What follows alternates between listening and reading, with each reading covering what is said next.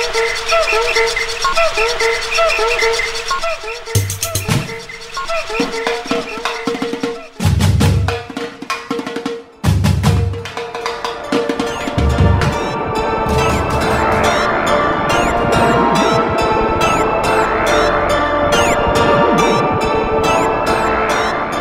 nome é Natália Salazar. Meu nome é Mônica de Lima Knudsen. E eu sou Renata Schmidt. E nós somos o podcast Pátria Amada Criminal, vocês já conhecem. Nós somos muito felizes por estar aqui nesta manhã de segunda-feira com vocês. Bem-vindes! Bem-vindes! Bom, se bom semana.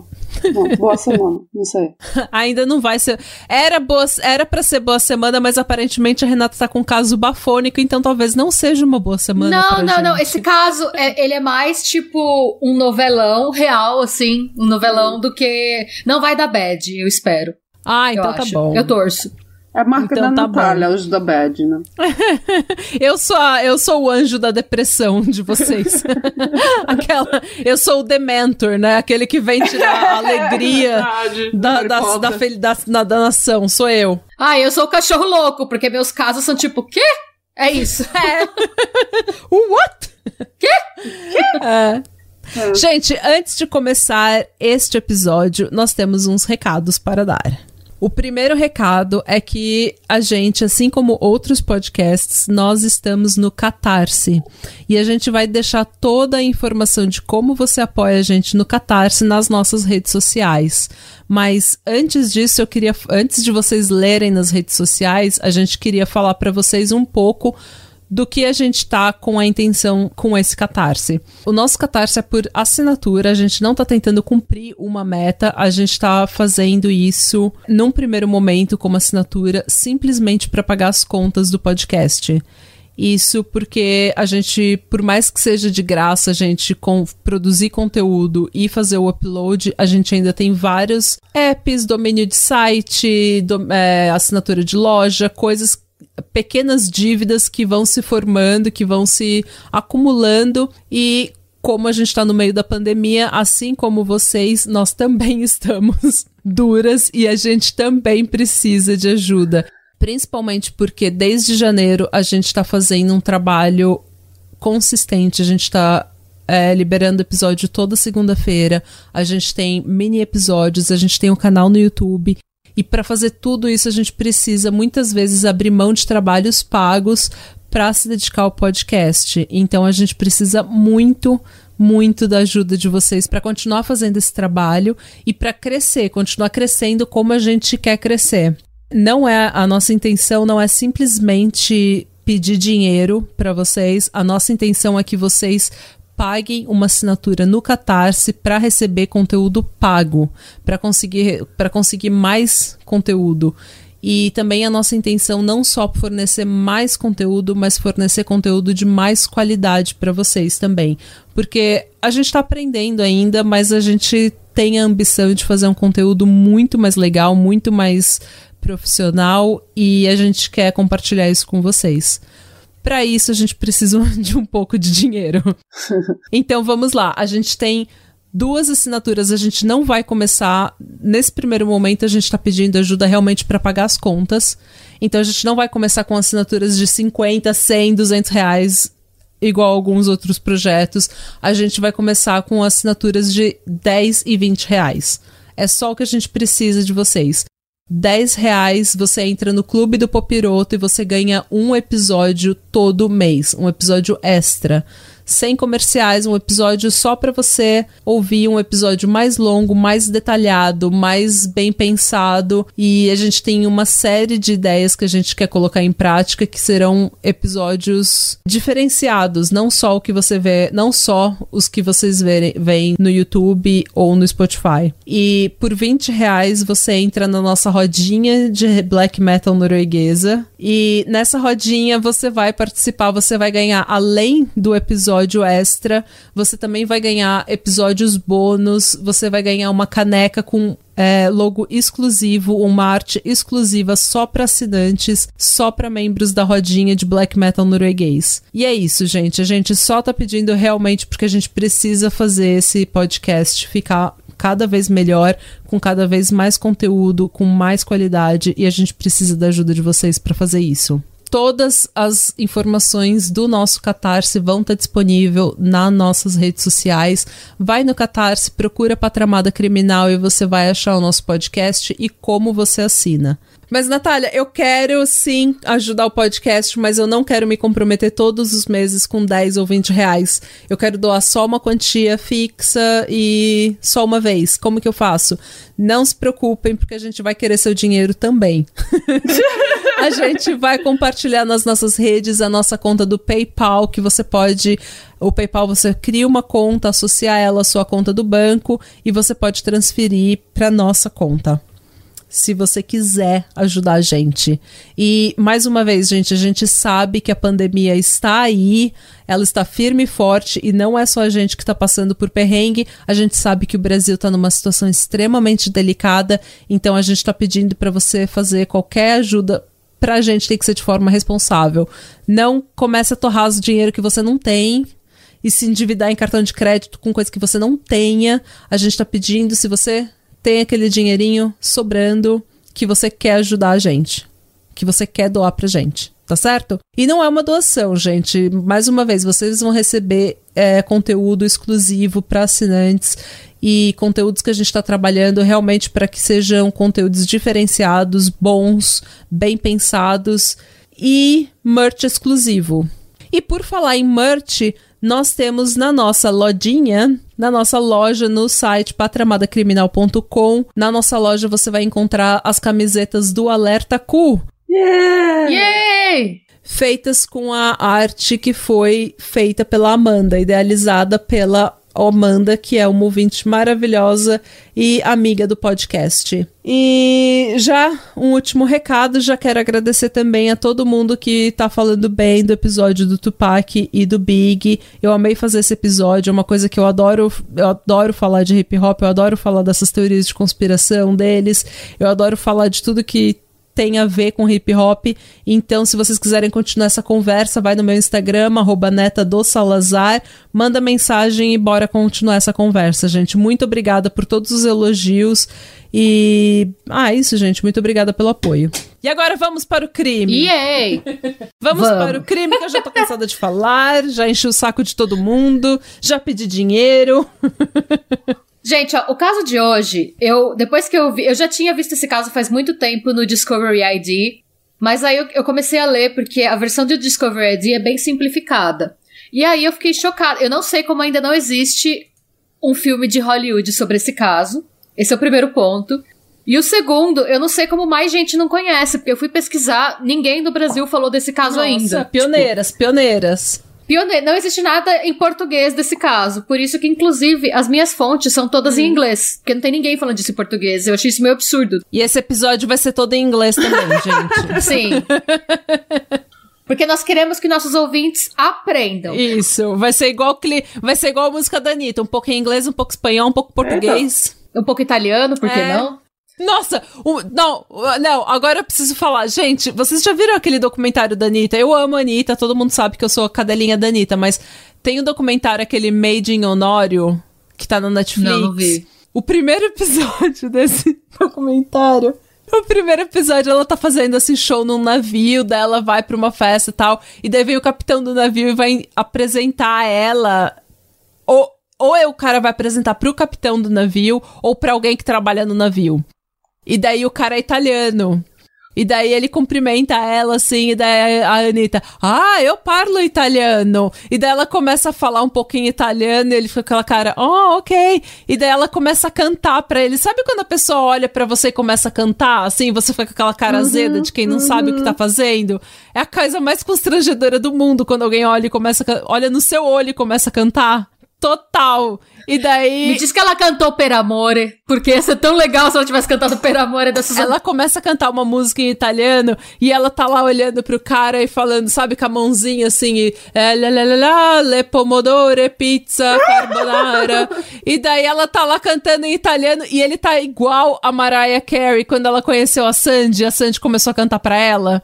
Sabe, que ela fica com aquela cara de paisagem assim, tipo, ah, que bom, ah, bonito. É muito Tem um engraçado. sub no Reddit que se chama Watch People Die Inside.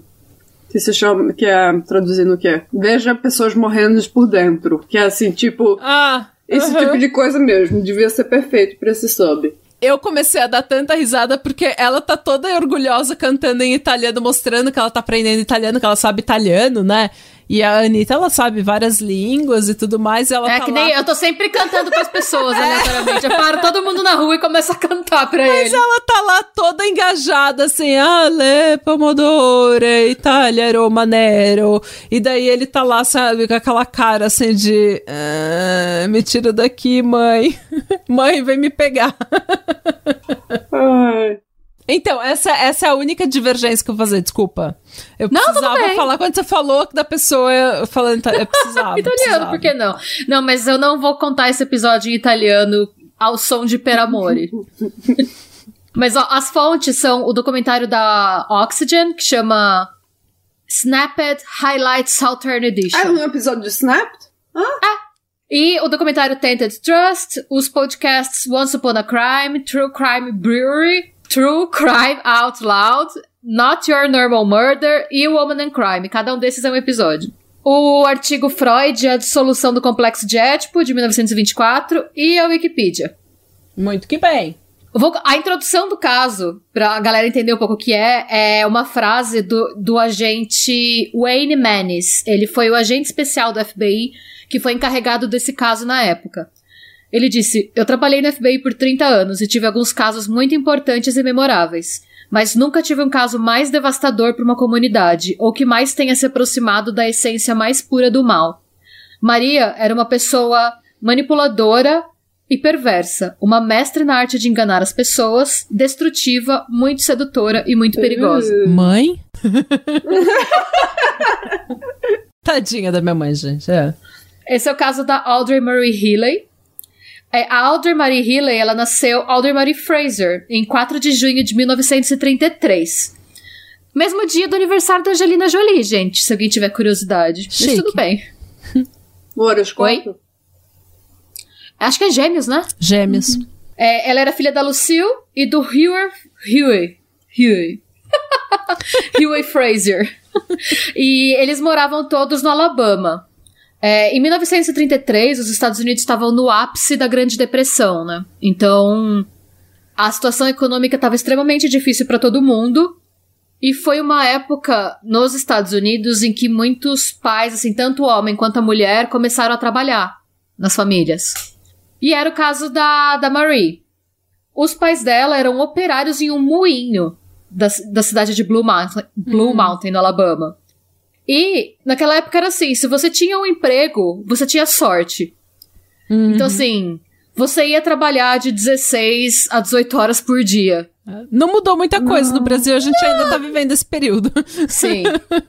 eu, eu até, inclusive, um dos podcasts que eu ouvi, eles perguntam que esse é, Woman and Crime, se eles acham que a situação estava pior na Grande Depressão ou agora. É, são duas mulheres do sul também, dos É. Estados Unidos. E uma delas comenta que, assim, pelo menos agora, ainda tem mais gente com emprego do que sem. Naquela época, tinha mais gente sem emprego do que com. Nossa. Então, assim, era uma situação bem difícil. E tem todo. Eu tô explicando isso porque tem todo esse contexto que explica por. Talvez explique um pouco, não sei, mas por que, que todo o furdunço aconteceu? Hum. A Maria ela era filha única. Antes dela, a Lucille tinha tido um aborto espontâneo. Assim, eles esperavam, tinha gêmeos dos dois lados da família, tanto materno quanto paterno. E, então, assim, basicamente a família dela era gigante, mas ela era filha única. E ela era extremamente mimada pelos pais. Qual que era a ideia dos pais dela? Tinha um lado a culpa, porque os dois trabalhavam, então ela era criada pela avó a maior parte do dia. Hum. E tinha o sentimento de que eles queriam que ela fosse melhor que eles. Então, assim, Ok, eles queriam uhum. muito que ela não fosse precisar, por exemplo. Trabalhar 16 horas por dia. Exatamente, Uhum. se fuder o dia inteiro estragando a coluna numa, num moinho, sabe? Carregando feno, Ah. whatever. O que quer que você faça no moinho que é extremamente braçal gente, o que, que você extremamente- faz no que moinho? que é um Conta pra moinho? gente. Sabe na Holanda aqueles negócios gigantescos que você vê no Ah, fundo, que sim. gira, que tem as pás que Ah, giram? Ele moe, ele transforma trigo em Ah, farinha. sim, agora entendo. Ah, tá. Entendo. Ah, por isso que Aí chama precisa moinho. de água também, né? Pra Sim. fazer o negócio rodar, ou é vento. Alguns, é- é, eles têm, acho que evento é água, mas eu não tenho, eu não tenho muita noção de como funciona. Eu sei que tem água envolvida no rolê e sei que tem o vento porque as pás giram, né? É, é que nem aquele. Eu- é, mas, enfim. o Don Quixote ele vai caçar uns moinhos, né? É. Os moinhos de vento, sim. Sim. É, basicamente eles tinham tipo trabalho de chão de fábrica, os dois. Uma coisa que chamava atenção na época, anos 30, né, é que o Rui, o pai da Marie, ele era conhecido por ser extremamente preguiçoso.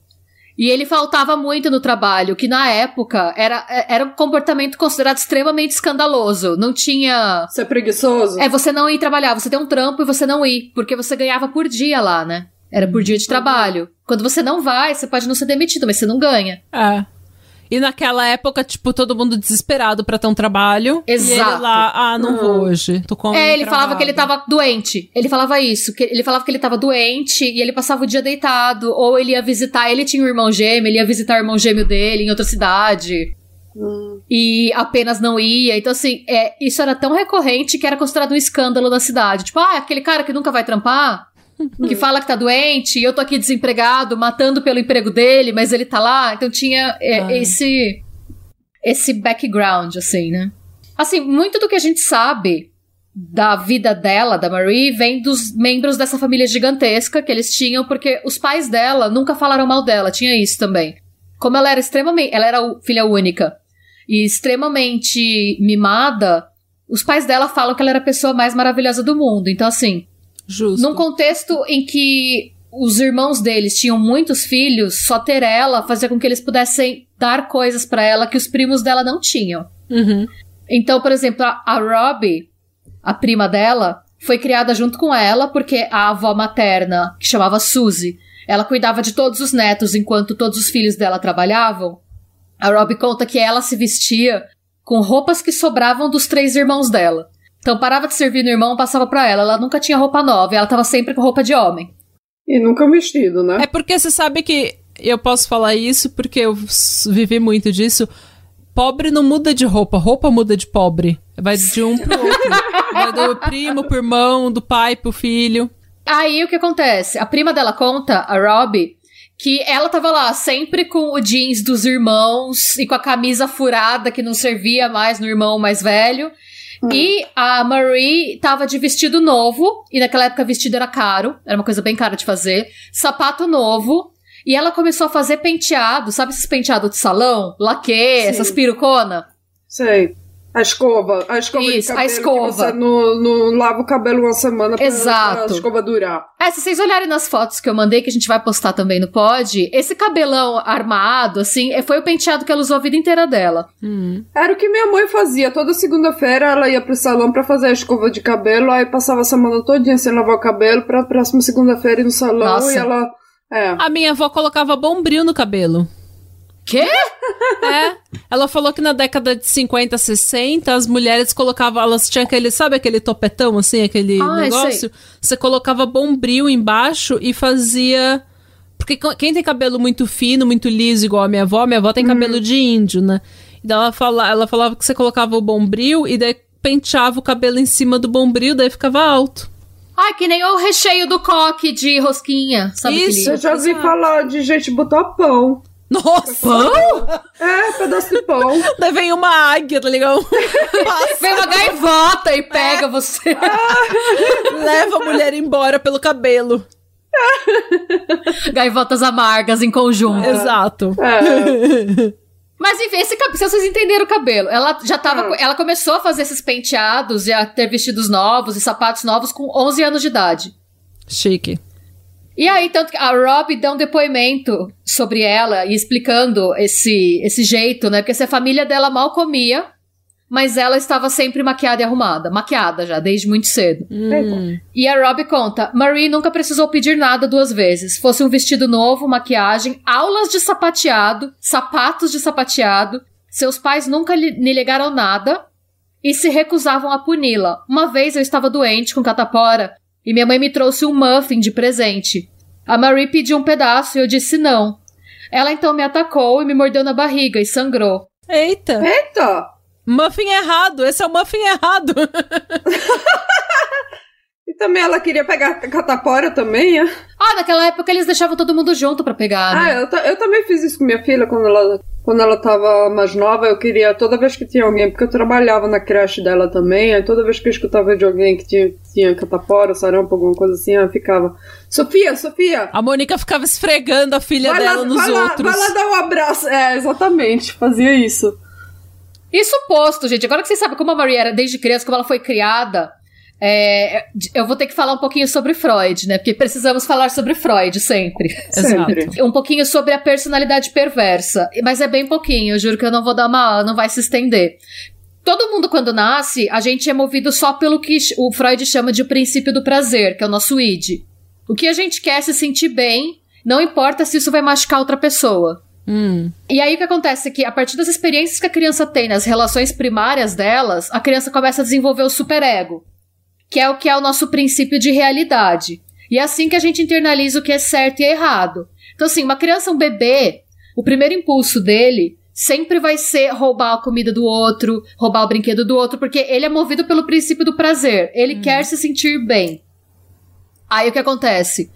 Os seus pais têm que, ou não precisa ser necessariamente o seu pai biológico, mas a sua figura de Paterna. responsabilidade, paterna ou materna, tem que bater na sua mão, entre aspas, ou te brigar com você e explicar por que você não pode. aham. O, o, esse processo de não pode é o que chamam de castração.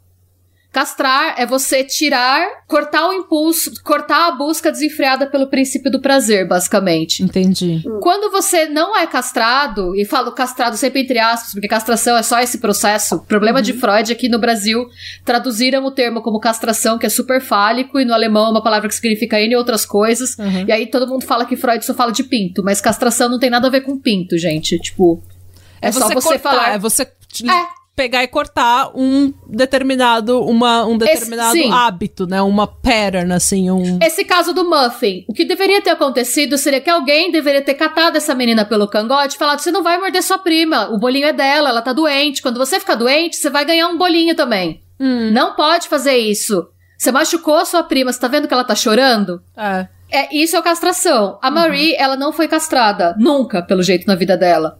E isso fez com que ela crescesse acreditando que o mais importante era ela se sentir bem. Porque o que acontece? A empatia é um negócio que a gente pode não saber, mas não é inato. A gente não nasce empático. Uhum. Ela é aprendida. Se você cresce sabendo que a outra criança chorar quer dizer que a- a outra criança se sente como você se sente quando se sente dor, e que é errado a outra criança sentir dor se você causou essa dor.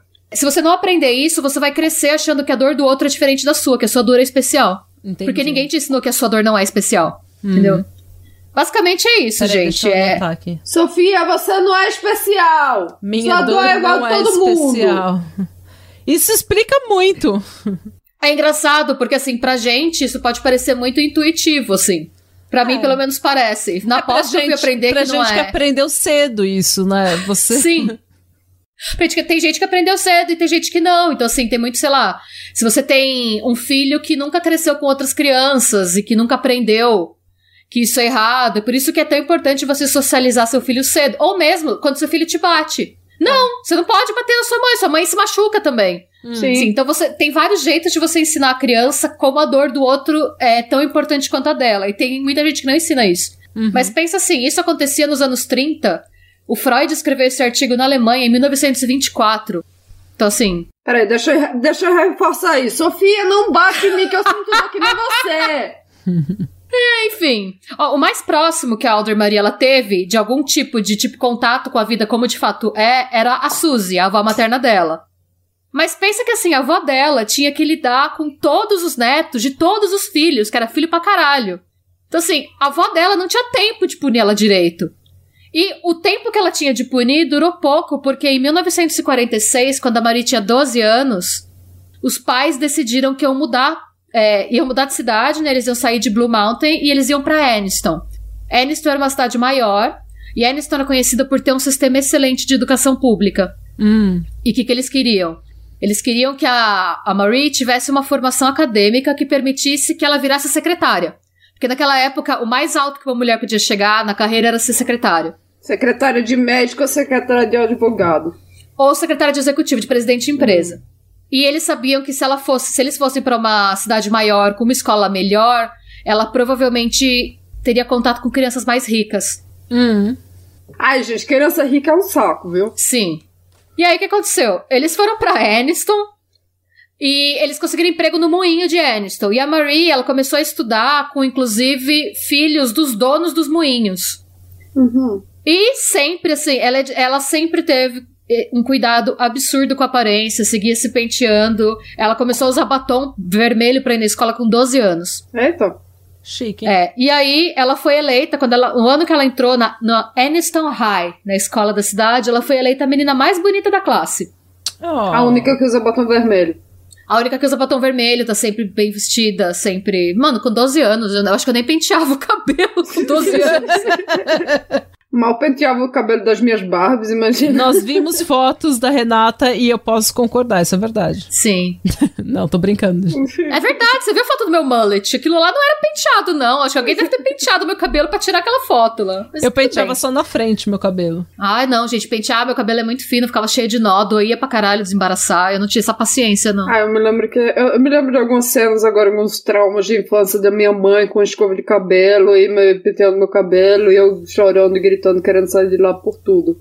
Eu era a criança grunge original. Eu parecia uma cria do Kurt Cobain, sabe? Com aquele cabelo cheio de nó, aquelas roupas largas. Essa era eu. Ah, a gente não seria amiga, eu e a Marie, mas tudo bem.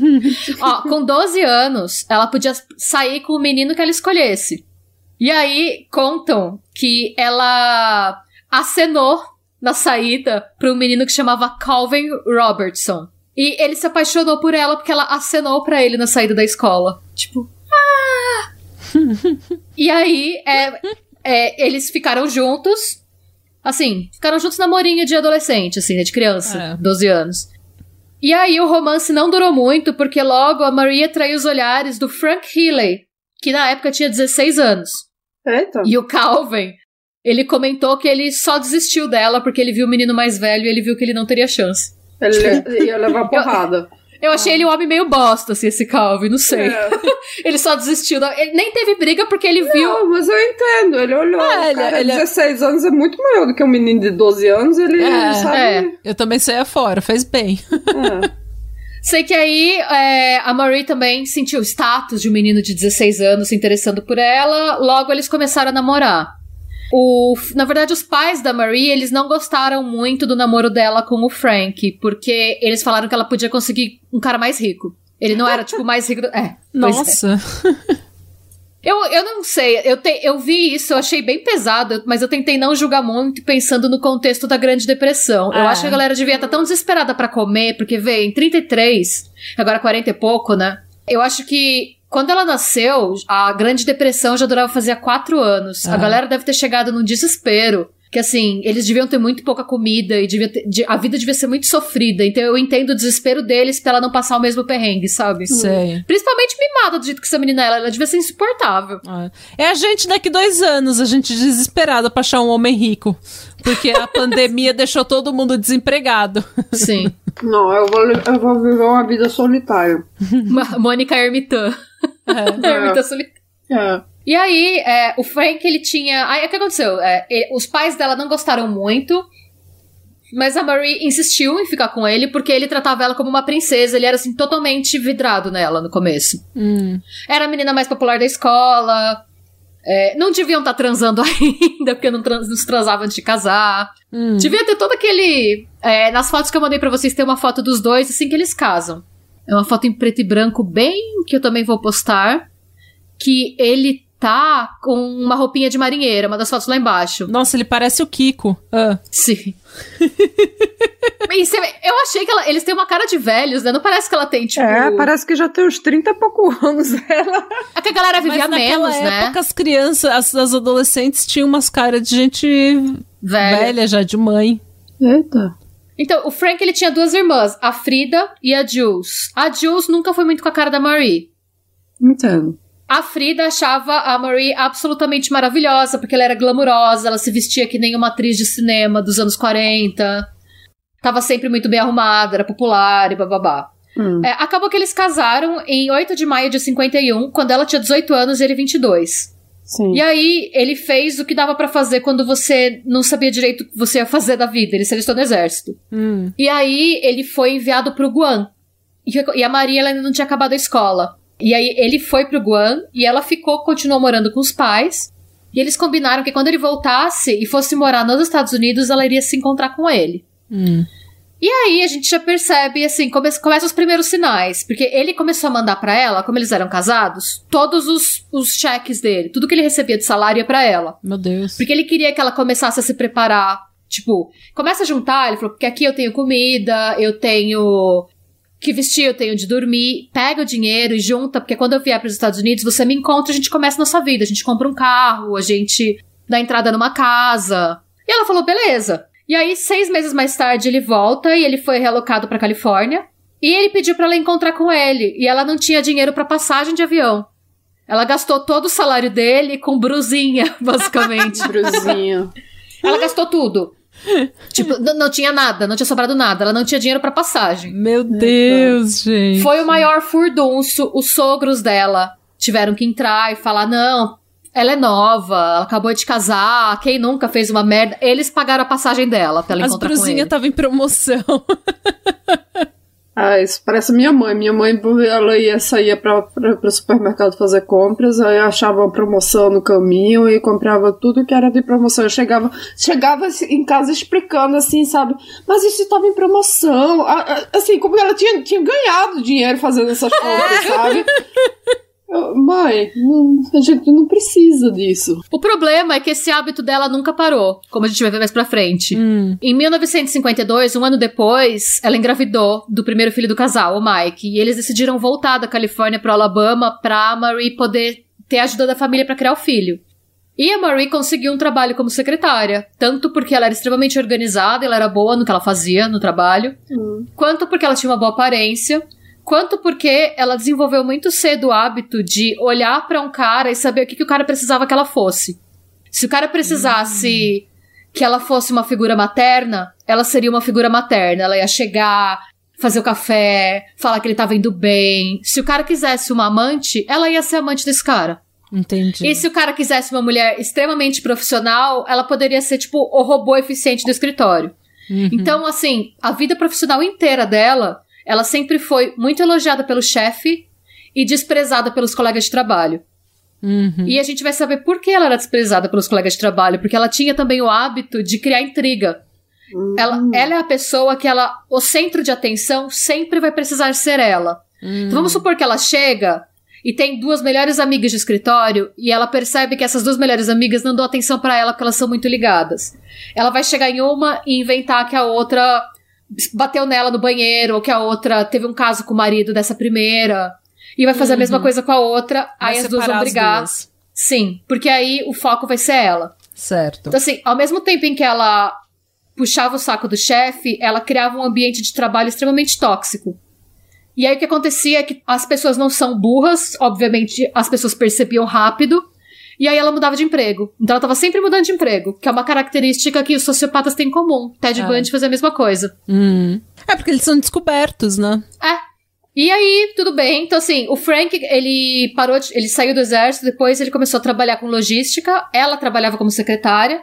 Então, assim, ela, em teoria, era tudo que os pais dela esperaram que ela fosse. Ela tinha o cargo que eles se planejaram e se sacrificaram pra ela ter. O Frank também tinha um bom emprego. Naquela época, uma família com os dois trabalhando era uma família que deveria ter uma vida extremamente boa. Uhum. Mas isso não acontecia, porque a Marie sempre gastava descontroladamente, eles sempre estavam sem dinheiro.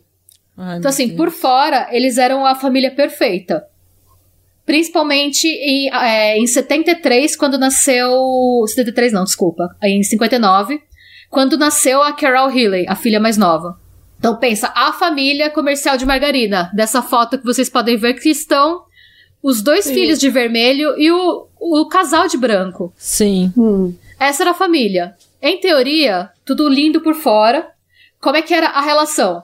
A Marie, ela gastava sem parar, num ritmo frenético, assim. Ela praticamente não repetia roupa. Salão toda semana, maquiagem nova todo momento. Ela se vestia como se fosse uma pessoa extremamente rica mesmo, assim, como se Uhum. o Frank fosse dono de uma empresa e não funcionário de uma. todo mundo tem essa amiga ou conhecida. Também. E aí o que acontecia? Era, era um ritmo, assim. Ela, é, ela tava sempre trocando de carro. Ela fez questão de escolher uma casa com uma hipoteca muito em cima do que era viável os dois pagarem. E como que ela conseguia se livrar de tudo isso? Primeiro, era uma época em que cada loja tinha a sua linha de crédito. Então ela hum. abriu uma conta em cada loja e não pagava. Ela fazia cartões de crédito tanto no nome dela quanto do Frank. E ela acordava mais cedo para pegar tanto os cartões quanto as contas antes do Frank saber que tinha algum problema. Nossa. Uhum. Ela tinha casos com os chefes em troca de dinheiro. Eita. Vários, múltiplos. E o que começou a acontecer? O Frank, por mais que ele fosse. Ah, e também tinha o lance dela falar constantemente que o Frank não dava atenção suficiente para ela. Porque o Frank, ele tinha o tipo de personalidade, e eu também acho que todo mundo conhece alguém assim. Sabe aquela pessoa que quando a treta pega, é, em vez da pessoa responder e tretar de volta, essa pessoa finge que nada tá acontecendo? Nossa. E enterra a cabeça é. na terra? Uh. O Frank era essa pessoa. Então o que começou a acontecer? Os colegas de trabalho do Frank começaram a perceber que todo dia antes de ir pra casa, o Frank parava no mercado, comprava um fardo de cerveja e ficava bebendo no estacionamento até o fardo acabar e aí ele ia para casa. Nossa, coitado. A Marie começou a brigar falando que ele era um bêbado que não dava atenção para ela e ela falava isso para quem quisesse ouvir, colega de trabalho, pras irmãs do Frank, pros filhos. O filho mais velho dela, o Mike, ele tinha a mesma personalidade do pai, então ele lidava com isso virando um fantasma. Hum. E a Carol, a mais nova, ela era muito apegada ao pai. Tanto que no documentário da Oxygen, ela fala que hoje, assim, que ela daria a vida pra ir pro, com o pai para mais um jogo de futebol americano. Oh. É, eles eram muito parecidos e como a Carol pegava muito no. A Carol não, desculpa. Como a Mary, a Marie pegava muito no pé da Carol, por, tanto porque a Carol se dava bem com o pai, quanto porque. Se vocês olharem a foto da Carol, ela é muito mais bonita que a mãe. Não, nem só era mais bonita, mas ela era sapatão caminhoneira, assumidaça. Uhum. Imagina pra mulher que tinha aquele padrão de beleza, Salter Bell, ter uma filha que não se interessa pelas, por roupa, não se interessa por maquiagem e que não se interessa por homem. Nossa, é verdade. Hum. É então, assim, elas tinham tretas absurdas, assim. E aí, né, em todo esse contexto, em 1973, a Carol ficou muito amiga de uma menina que chama Sonia Gibson. E no começo a Marie achou ótimo, porque a Marie falava que a Carol tinha que aprender com a Sônia, porque a Sônia era toda garotinha, tinha ótimas notas, era popular, ela cheerleader. E ela vivia chamando, vai lá em casa, tipo, vai brincar com a Carol. Ela tinha 12 anos. Hum. Totalmente perdido no que estava acontecendo, né? Sim. O problema foi que elas começaram a ficar muito amigas, a Carol e a Sônia. Tipo, muito amigas, entendeu?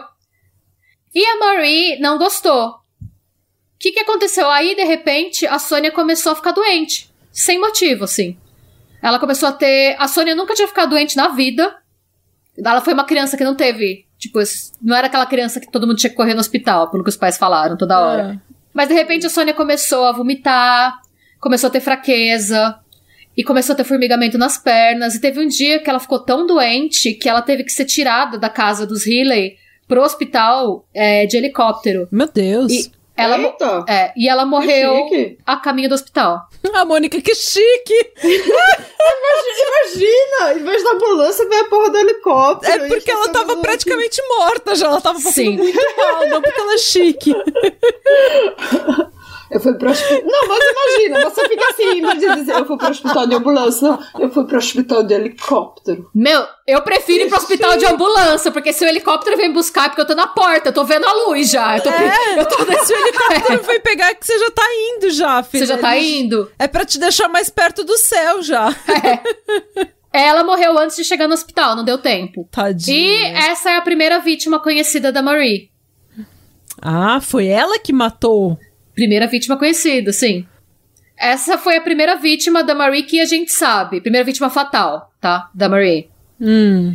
É, pouco tempo depois disso, a mãe da Marie ficou viúva e foi morar com a filha. E até que o timing foi bom, porque o filho mais velho, nessa mesma época, ele saiu de casa para ingressar no seminário e virar pastor. Ugh, hum. Pouco tempo depois. É, passou. O tempo foi passando, a Marie continuou fazendo dívida, continuou, assim, com o mesmo comportamento errático. E aí teve uma época que ela começou a reclamar que o Frank não prestava atenção nela e ela começou a receber cartas e flores de admiradores. Só que um belo dia o Frank pegou uma dessas cartas e viu que era a letra dela. Ela começou a mandar cartas para ela mesma. Eita. Nossa, Forever Alone. É. E aí ele, ele contou pro. Porque depois que aconteceu, ele começou a.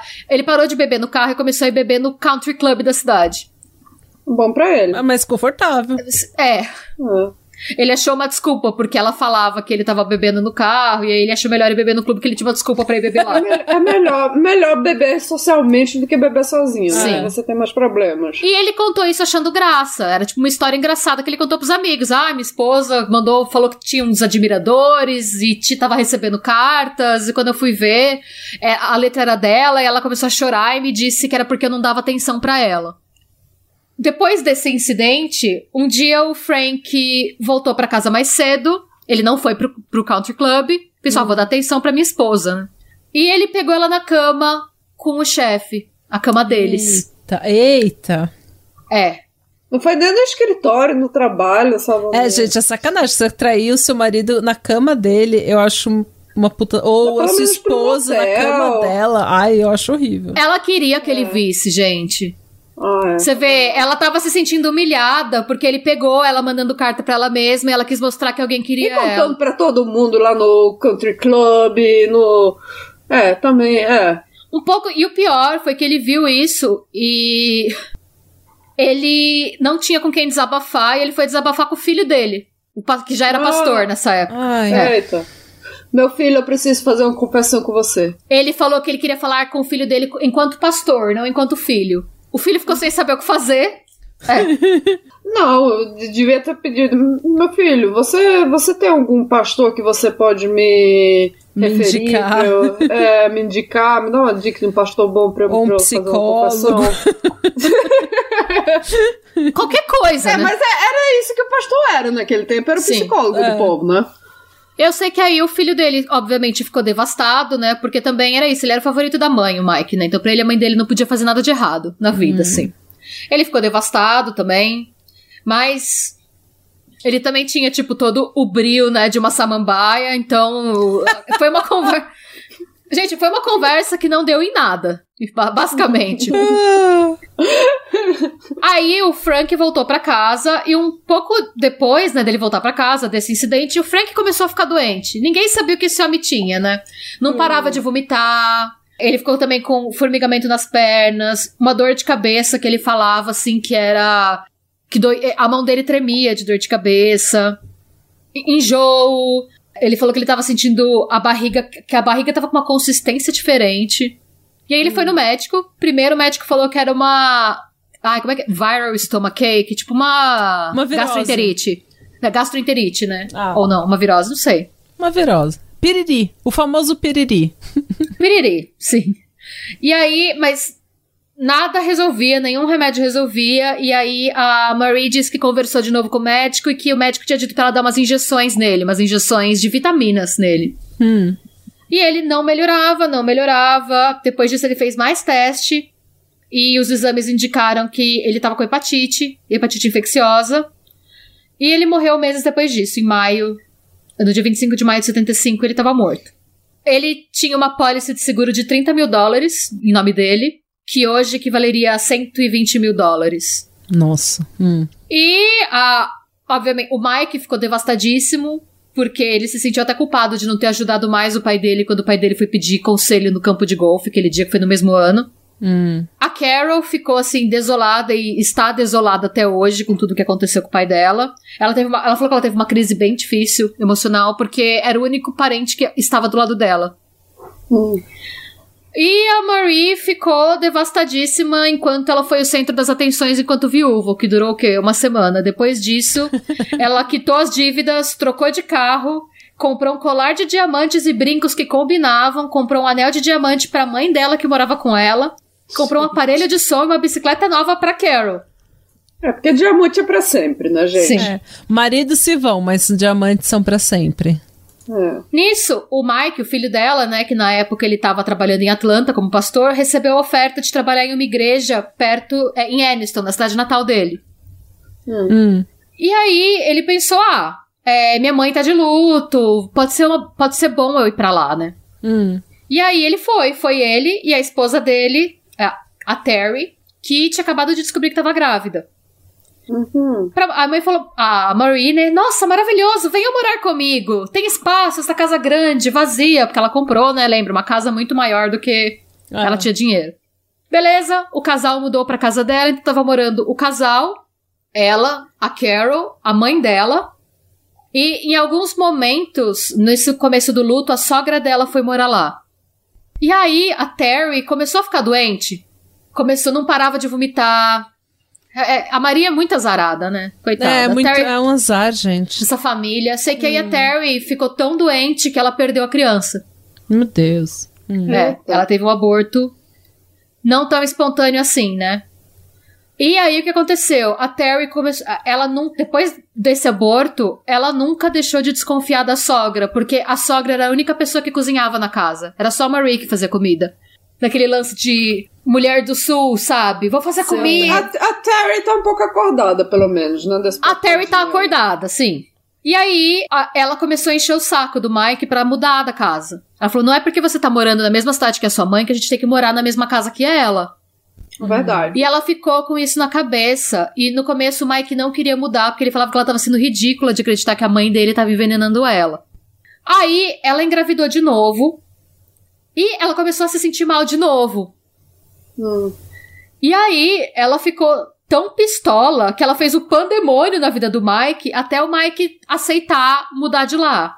Hum. Aí o que, que o Mike fez? Ele alugou um apartamento, falou: Mãe, estou saindo, estou indo morar lá. Deu um migué, não falou, porque a minha mulher acha que você está envenenando ela. Mas ok, ele só falou: Mãe, tô mudando, tá? Semana que vem eu vou me mudar. Hum. Aí, gente, olha que coincidência absurda, né? Ah, no dia que eles estavam mudando, a casa da Terry pegou. Da Terry não, a casa da Marie pegou fogo. Nossa, que coincidência. pegou fogo. A casa dela Nossa. pegou fogo, o incendiário atacou a casa, né? Aparentemente misterioso. Deus trabalha de modos misteriosos. Nós trabalhamos muito com a Marie, né? É. Ela é secretária. É verdade. Marie teve que mudar com o filho pro apartamento dele, porque a casa estava muito destruída. Então. Sim, difícil, né? E a Terry continuava ficando doente, coitada. É. Mudaram pra casa, todo mundo mudou pro apartamento que o coitado do Mike alugou. Nisso, a casa da Marie ficou pronta, ela podia voltar pra casa. Não é que o apartamento do vizinho do Mike pegou fogo? Eita! Foda, né? Gente! A Deus tá muito ocupado com a Marie, viu? É, tá- é, é muito azar, é muito azar. Ah, é, e assim, não era apenas ela, incêndios. ela precisa de fazer um benzejo, sabe? Tomar uns Tivesse ba- uma é, benzer, tomar uns banhos de sal Azarar. grosso. Difícil, É, né? Nossa. Praticamente a história do Jó, né? Tudo dá errado com essa família. Oh, meu Deus, é. Oh, meu Deus. Aí a Terry já tava num nível de paranoia que quando o apartamento dos vizinhos deles pegaram fogo, e aí a Marie falou: Não, vocês vão ter que morar com a gente. Ela disse pro. Ela virou pro Mike e falou assim: Eu sei que eu sou mulher de pastor, que você não ganha muito, a gente não gasta com nada. Você vai arranjar outro apartamento pra gente morar, porque eu não moro mais no mesmo teto que a sua mãe. Eu não vou perder um segundo filho. Tá certo. É, bom pra ela. O Mike falou: não, beleza, eu vou então, eu vou pegar o empréstimo, ou vou fazer um cartão, eu vou ver o que, que vale mais a pena, eu vou no banco, vou conversar e a gente vai morar em outro lugar. No que o Mike foi pro banco, ele descobriu que ele tinha. Alerta Zanella. Alerta Zanella. ele descobriu que o nome dele tava mais sujo que pau de galinheiro. Hum. Por quê? Enquanto nossa amiga Marie morava com ele, ela fez vários cartões de crédito no nome dele, pegou vários empréstimos no nome dele e gastou muito dinheiro no nome dele. E quando ele via ela entrando em casa com as compras todos os dias, ela falava que ela tava gastando aquilo com o dinheiro da mãe dela. Ah, não, aposentadoria da, da avó. Mas na verdade, todo aquele dinheiro tava A sendo gasto no nome dele. Então ele descobriu que, tipo, ela tinha feito uma dívida de mais ou menos de 6 a 10 mil dólares no nome dele, que hoje seria 30 mil dólares, mais ou menos, alguma coisa assim. Hum. Ele teve que pedir ajuda pra igreja pra conseguir mudar, porque a Terry fez o pandemônio até ele sair. E aí ela conseguiu sair e ela teve uma gravidez normal e a criança nasceu e foi tudo certo. Hum. Aí o que aconteceu foi que a Lucille morreu de. A Lucille teve câncer e morreu de complicações decorrentes do câncer. A mãe da, da Marie. Hum. Beleza, morreu a Lucille, passou um tempinho, morreu a sogra da Marie. Triste, né? A tragédia parece que segue essa família, assim. É muito triste, é muito azar. É muito azar. Elas, como elas eram velhinhas e estavam doentes, as apólices de seguro no nome delas eram bem menores, mas tinham apólices de seguro. Hum. Hum. E aí, mais ou menos nessa época, a Carol começou a ficar doente. A Carol ficou doente pela primeira vez numa homecoming party da escola dela. E que a Marie ficou tão feliz porque ela decidiu que ela ia de vestido na festa. A Carol. Nossa. E a Marie gente. ficou tão feliz da filha ir de vestido na festa que ela quis ajudar a Carol a se arrumar. E ela ainda fez questão de dar pra Carol o primeiro drink que ela beberia antes de ir pra festa. A Carol disse que ela passou mal assim que ela chegou na festa. E os amigos dela só acharam que ela tinha queimado largada. Mas ela continuou passando mal, tanto que no dia seguinte ela teve que sair correndo no meio da missa pra ir vomitar na porta da igreja. Gente. E aí ela foi piorando, piorando, piorando, mas, né, a Audrey Marie estava lá pronta para ajudá-la sempre que ela precisava. Hum. A Carol não melhorava até que em 79 a Carol não conseguia se mexer mais e teve que ser levada para o hospital, porque ela não conseguia andar, ela tava com uma fraqueza absurda nas pernas, formigamento nas pernas e nas mãos. E o que, que a Marie disse, né? Porque como ela tava muito ruim, a Carol mal conseguia falar, e eles foram entrevistar quem? A Marie, o médico, né? Fazer a anamnese, né? Quer entender qual que é o problema. Hum. E a Marie começou a falar que a Carol, na verdade, tinha muitos problemas psicológicos, que ela tava deprimida desde a morte do pai, que ela tava tendo problema com drogas, o que era mentira. O que aconteceu foi que depois que o pai dela morreu, com 15 anos, ela começou a tomar as primeiras cervejas, porque lembrava do pai, e fumou maconha algumas vezes. Ah, ok. Mas a Marie pintou a situação como se a menina estivesse fumando crack e parando de comer, porque a Carol emagreceu muito, ela chegou aos 40 quilos nessa Meu época. É. Deus, gente, 40 quilos. E aí, o que acontece? A Carol foi diagnosticada com anorexia e bulimia. Ah, E ela ficou internada pra se tratar com anorexia e bulimia. Mas ela não melhorava, ela não melhorava. E a Marie ia sempre no hospital. A Marie era assim: pagava super de mãe dedicada, tava sempre na cabeceira da filha. E a Marie disse pra ela que uma enfermeira que chama Doris tinha dado algumas injeções de vitamina pra ela dar pra Carol, pra Carol ficar forte superar a bulimia. E. É, pois é, Uhum. né? É, spoiler alert, não existia nenhuma enfermeira Doris. Pra, pra abrir, abrir o apetite, que nem minha mãe. Minha mãe me levava no médico porque eu era muito magricela também. Ela fazia, ah, você tem que fazer exame de sangue dela todo, todo mês. Fazer exame de sangue, que ela tinha medo que eu ficasse com anemia e a anemia virasse leuquemia. E, e ficava pedindo pro médico me dar. dar Minha mãe me dava vitamina com ovo de pata, porque não sei, que ela falava que dava. Nossa, eu já Que dava pausa. negócio da vitamina do ovo de pata. Não sei porquê, mas tudo bem. Eu sei que aí, o que que aconteceu? A Marie foi presa em setembro de 79 por passar cheque sem fundo. Total...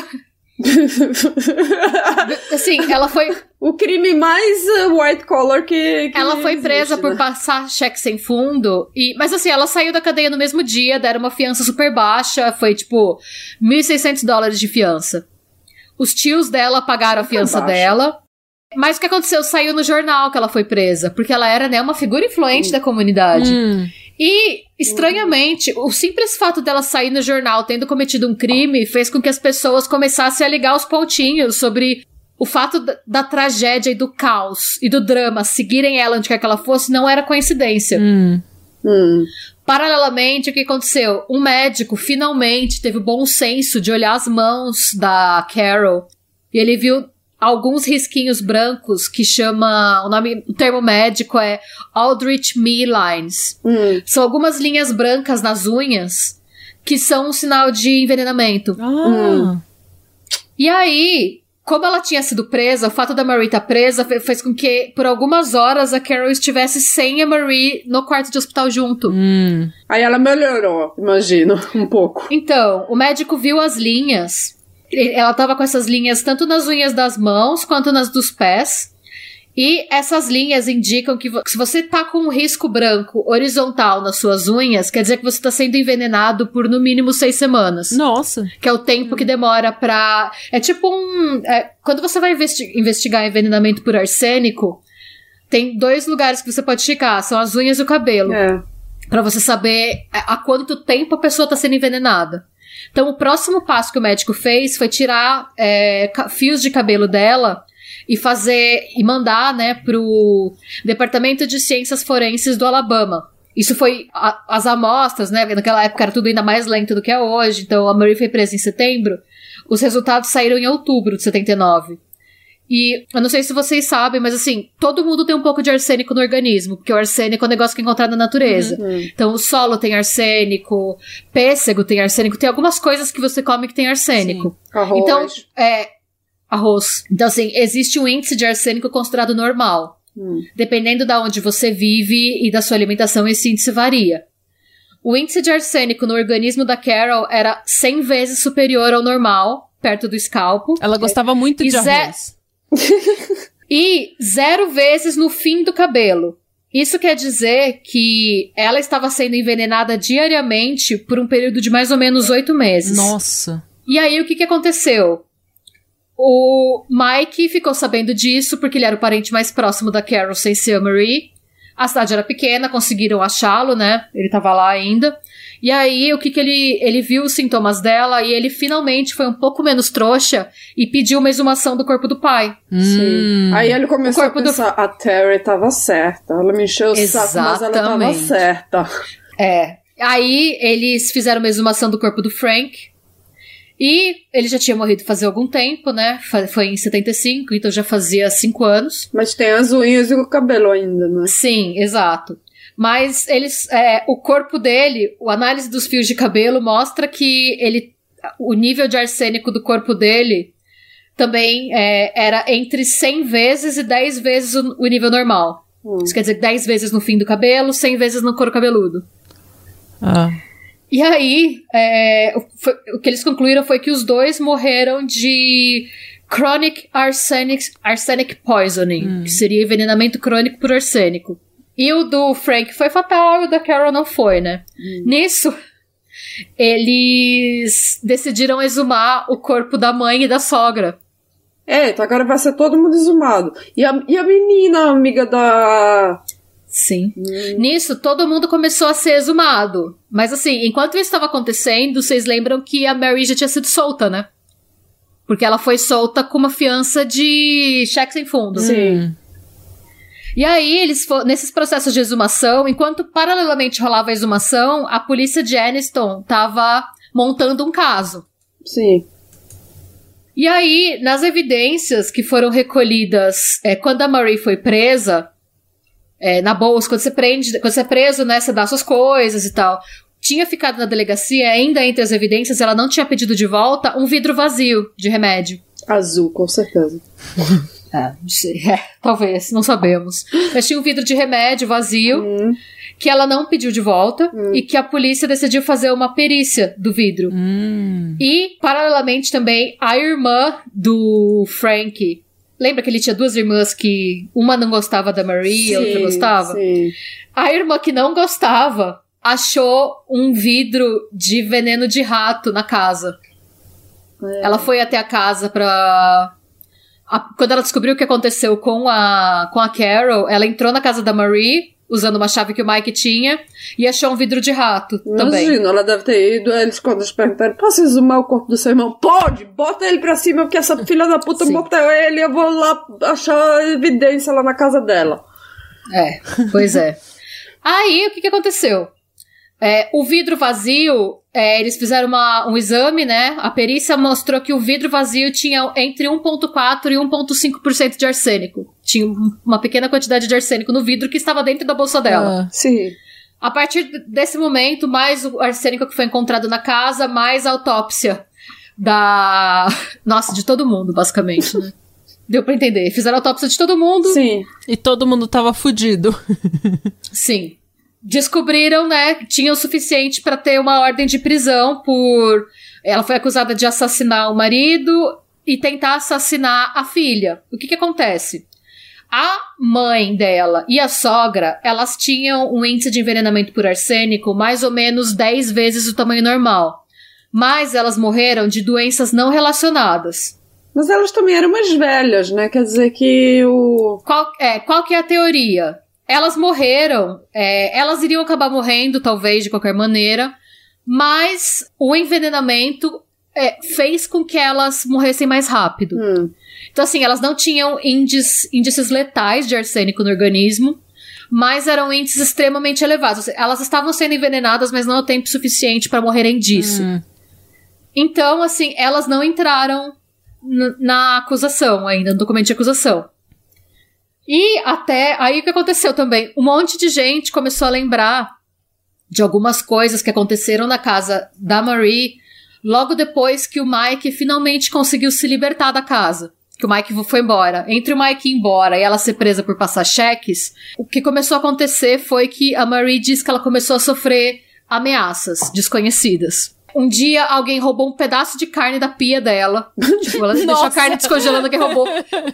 Ela chamou a polícia. Ah. Outro dia, alguém escreveu uma carta na porta da porta e colocou, jogou a carta, tipo, sabe papel enrolado na pedra e joga e quebra o vidro? Sei. Sim. Escrito, você precisa se mudar ou você vai enfrentar as consequências. Pequenas coisas eram roubadas, pequenas invasões. Sempre que isso acontecia, ela chamava a polícia. Tanto que ela chamou a polícia tantas vezes que ela ficou famosa.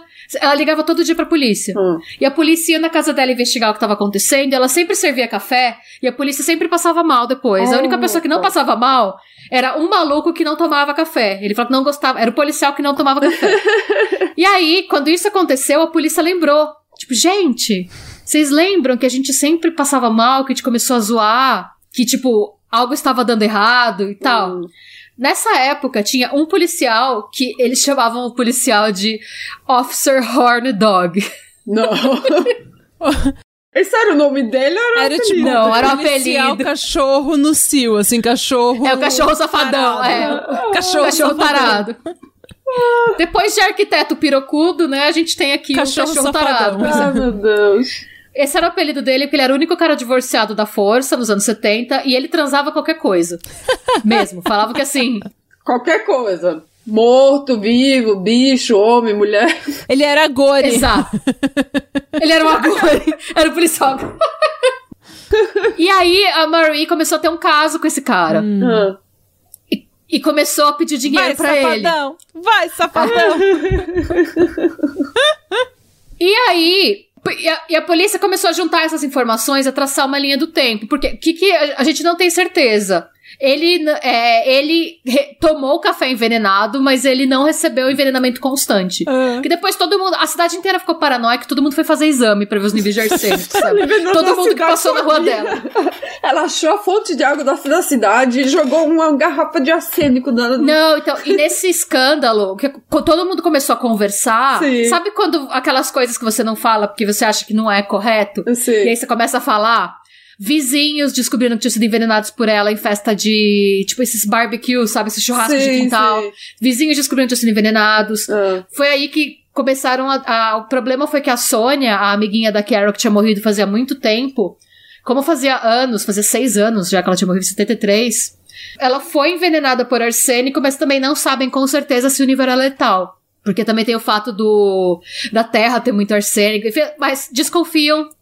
Hoje é praticamente certo pelo histórico que foi ela que matou. Ah. E aí começaram a descobrir coisas que ela tinha feito que ninguém sabia, que não eram necessariamente relacionadas a envenenamento, mas eram bizarras. Hum. Vocês lembram do primeiro namorado que ela acenou pra ele? Sim, de 12 anos, sim. Ela voltou a entrar em contato com ele. Ela disse que ela nunca tinha esquecido dele. E ele disse que ele também nunca tinha esquecido dela. Na época ele já era avô de três netos, assim, Oh, sabe? Ele tava casado Deus ainda. E aí ela começou a vê-lo. E aí ela disse pra ele que ela tinha um câncer incurável e que ela precisava de dinheiro. E ele deu pra ela 16 mil dólares. Hum. E ela queria que ele separasse da mulher pra ficar com ela, mas ele não queria separar. Pensa no perfil do cara. O cara viu que o outro maluco tinha mais chance que ele, e esse cara só desistiu. Ah. Então, assim, esse é o perfil desse cara. Ele era um cara meio bosta. E aí ela tava, eles estavam tendo um caso, ele tava é sempre frouxo, dando dinheiro né? pra ela. Ele era frouxo.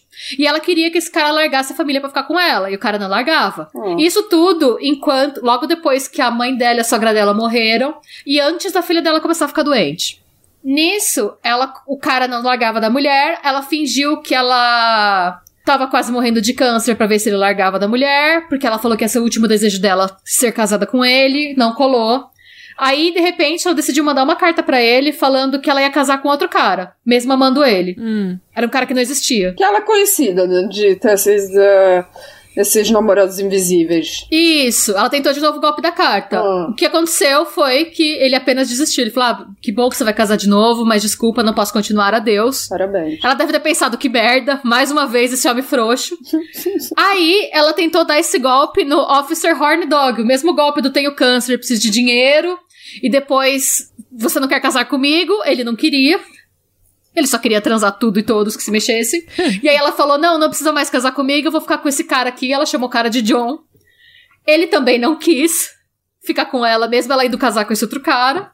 e foi depois. Aí depois disso, ela ainda fez a mesma coisa com o chefe dela da época. Eita. Começou a transar o chefe, falou que tinha câncer, depois falou que ia casar com outro cara. Ela tentou esses três golpes e não deu certo. Então, assim, depois desses três golpes foi que ela começou a envenenar a filha dela. Gente. Então, assim. E aí. é, Todo mundo juntou os pontos, descobriram que isso aconteceu, emitiram a ordem de prisão. Hum. E quando eles foram pegá-la, ela registrou que ela estava morando num motel, porque ela não podia voltar pra casa, porque a casa dela virou uma cena do crime, né? Uhum. Quando eles chegaram lá, é, o, o quarto de motel estava vazio e dentro do quarto tinha uma nota. Tipo, uma nota escrita: Não chame a polícia. Nós vamos te queimar se você o fizer. Como, fim, simulando um sequestro. É verdade esse bilhete. Vamos te queimar se você. A polícia falou: Gente, quê? E aí marcaram ela como fugitiva da polícia. Nisso, Pegar essa planta! Essa... Hum. Peraí, deixa eu dar um cacete nesse grau. por isso que eu anotei, é tanta coisa que eu não tô dando conta. Gente, eu tô até confusa. Não, é- é- é- a gente precisava. É que esse caso é muito grande pra ir pro YouTube, porque a gente precisava de diagramas. É, então. Porque é muito confuso. Sabe aquele meme do Charlie do Always Sunny em Filadélfia? Sim, ele tá, tipo, é, as- esse as- caso. No correio, quando ele começa a Ah, trabalhar não, no é correio. Horrible Bosses, não é. Não é... Não, é do. É do Always It's Always Sunny em Filadélfia. Ah, eu pensava que era no Horrible Bosses. Não. Você já, no já viu Always. Sunny? Não muito. Cara, Always Sunny é fantástico, é sensacional. Ninguém presta naquela série, eu amo. É sensacional. Mas Diga. enfim. Aí, alguns dias depois que ela colocou a carta falando não procure a polícia tal, é, a casa dos, sabe, os, os tios, os tios do, dela que pagaram a fiança dela? Sim. Essa casa foi assaltada. O carro deles foi roubado, algumas roupas e uma mala. E tinha uma nota igual à nota que foi encontrada no carro de, no quarto de motel dela, na casa deles. Hum. Não chame a polícia, já pegamos o que queríamos e não vamos mais incomodar vocês se vocês ligarem. Foi ela que roubou as coisas pra fugir. E eles, obviamente, chamaram a polícia, então eles acreditam que ela fugiu do motel. Hum. Ficou um tempo na moita esperando a polícia parar de procurar. Todo mundo conhecia ela. Depois foi lá, roubou as coisas e vazou. Em 11 de janeiro de 1980, ela foi julgada em absentia, que é quando você é julgado sem estar presente, pelo assassinato do marido. Hum. Aí virou Condenada. fugitiva, né? Sim, virou fugitiva.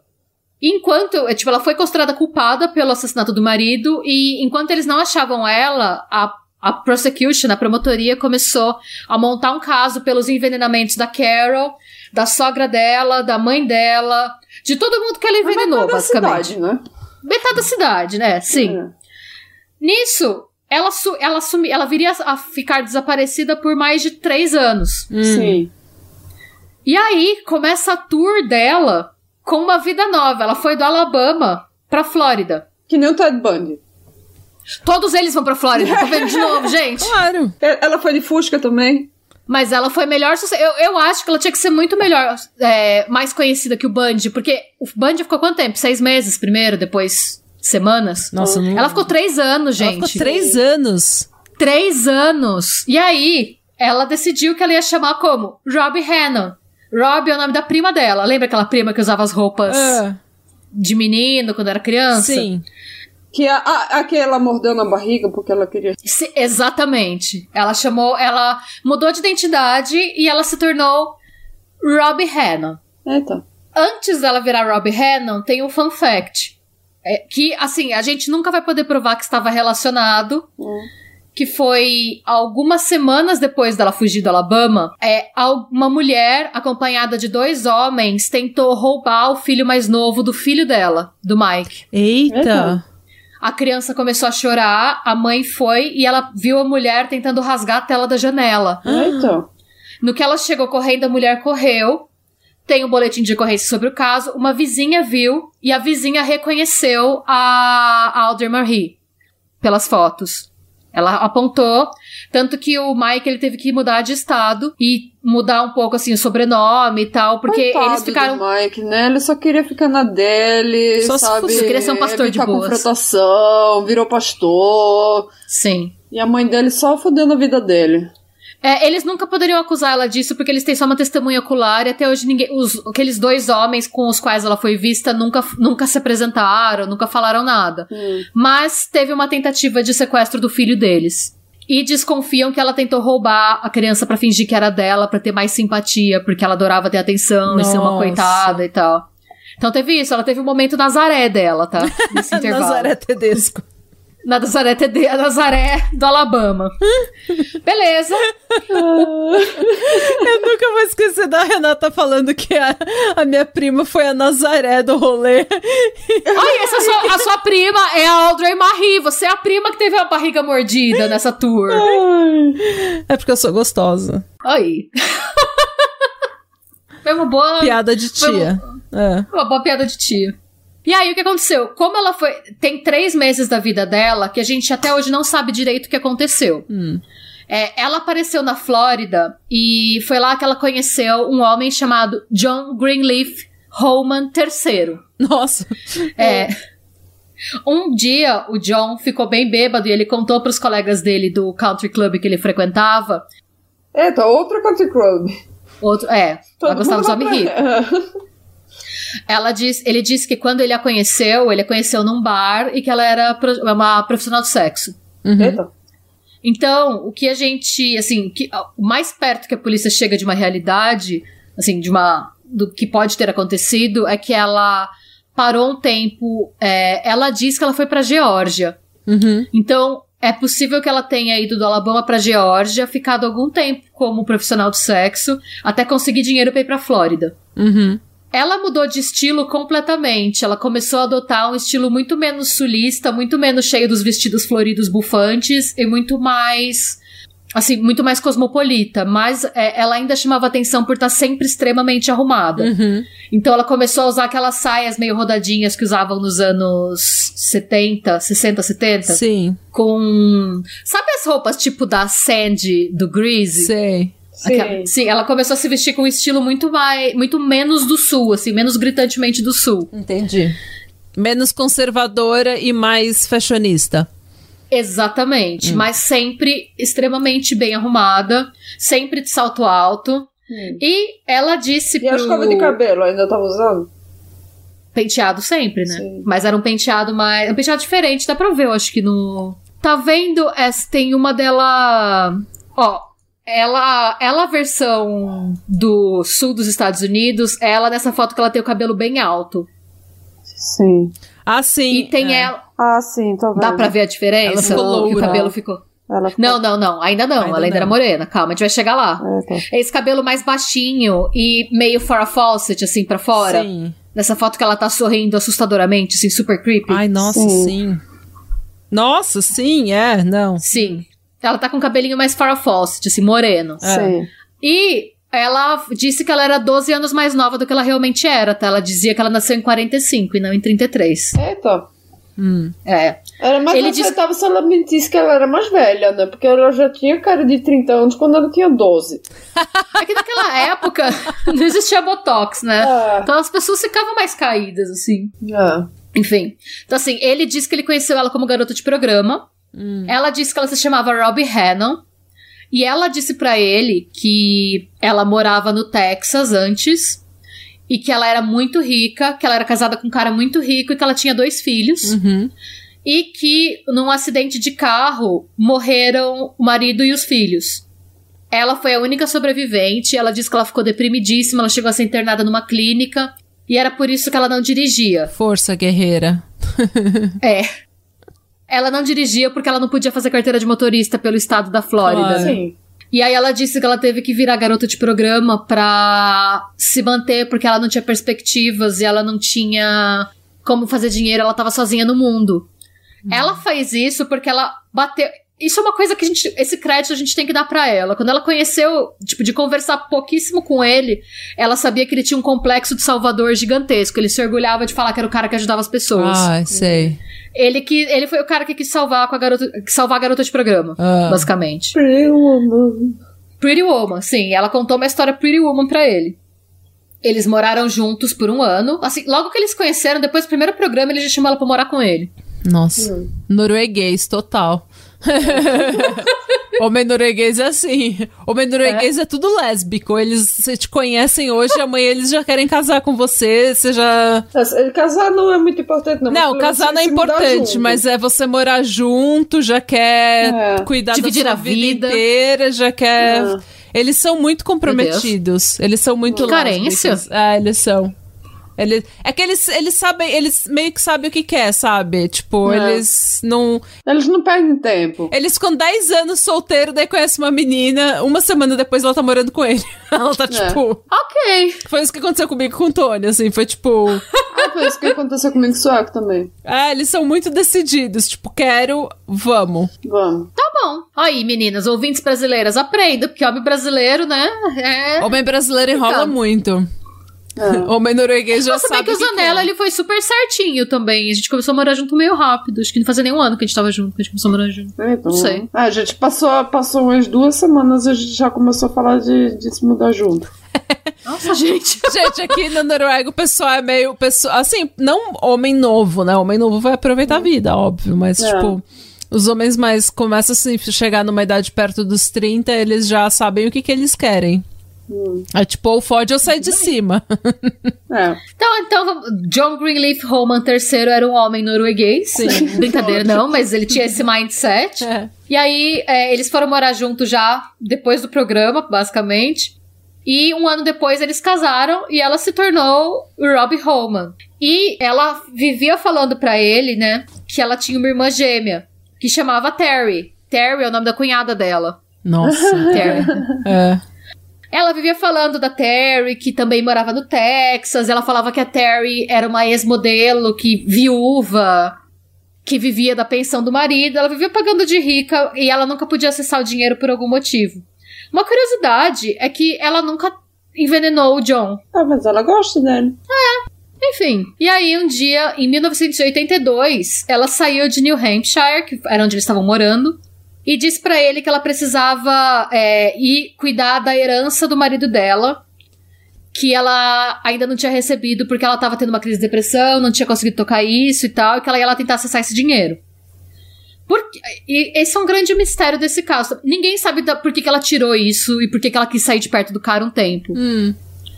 E aí ela aproveitou e falou: Ah, eu vou aproveitar que eu estou lá e vou cuidar de uma doença que eu tenho. O que, que ela fez? Ela foi pra. é, ela viajou pro Texas e pra Flórida. Ela arranjou empregos nesses dois lugares como secretária. E ela ficava dando pequenos golpes nas pessoas, mas eram golpes em que ela não ganhava nada, assim. O que ela, faz, o que ela pedia das pessoas era pra. Ela fazia assim: o modus operandi dela era o seguinte: ela chegava pra morar na cidade nova dela, ela se apresentava como Terry. Ela falava que ela tava lá pra cuidar de uma irmã doente. E ela pedia pra usar o telefone da pessoa pra ligar pro marido dela. Ela falava que ela ia ligar a cobrar, mas não ligava a cobrar. Ela ligava, tipo, gastava o telefone da pessoa. Hum. E ela falava que ela ia ficar muito rica com uma herança que ela ia receber, oferecia um emprego pras pessoas, no que as pessoas topavam e largavam tudo, ela vazava. Ela fazia isso sem nenhum ganho financeiro, ela fazia isso só pelo prazer de oferecer um emprego pra alguém e tirar da pessoa. Ela tava ganhando experiência. É, então, ela Experiência tava de treinando pra não ficar enferrujada, Ah. sabe? Quando... Eu não sei, assim, ninguém entende até hoje por que, que ela fez isso, ou que tudo indica, ela não tava com nenhum problema no casamento. Pode ser só pelo prazer de ser uma De fuder alguém. artist. É, de, Sim. de passar a perna em alguém. Ela fez isso por alguns meses. E aí ela voltou pro, pra New Hampshire, falou que tinha dado tudo certo, que ela ia resolver o problema que logo ela ia receber herança, mas que ela estava ainda um pouco doente. Nisso, o marido dela fez uma cirurgia no joelho. E ele ficou um tempo, ela não dirigia, né? E lá em New Hampshire eles faziam tudo de carro.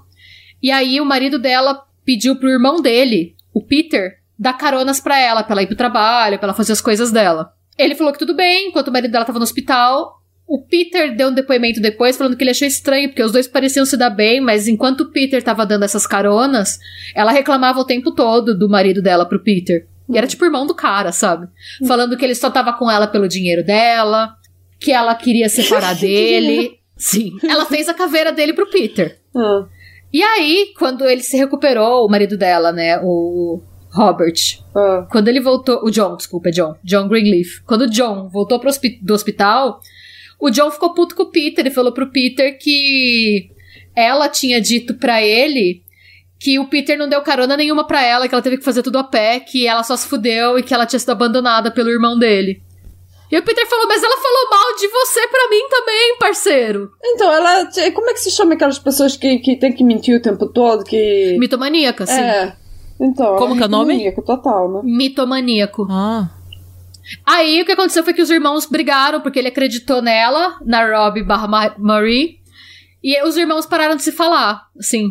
Ela é, nove... ela é uma novela. Da, Sim, ela não. da- Gente, né? como ela aguenta! Gente, eu não sei como ela aguenta. E aí depois ela viajou de novo. Ela falou pra ele que ela ia viajar de novo porque a doença dela não passava. Era uma infecção de sangue que ela tirou do cu, que ela não tava doente de coisa nenhuma. Alerta cu. Alerta cu. ela viajou de novo. De novo usando o nome Terry Martin. Hum. E aí, um belo dia, é, ela ligou pro, pro John e disse: John, aqui é a Terry. Eu estou ligando para te avisar que a Robbie morreu. Eita. Aí o John ficou devastado. E aí ela falou assim: Não se preocupe, eu estou voltando para te ajudar a cuidar dos preparativos. E aí ela voltou loira, 10 quilos mais magra, falando que ela chamava Terry, Que ela era irmã gêmea.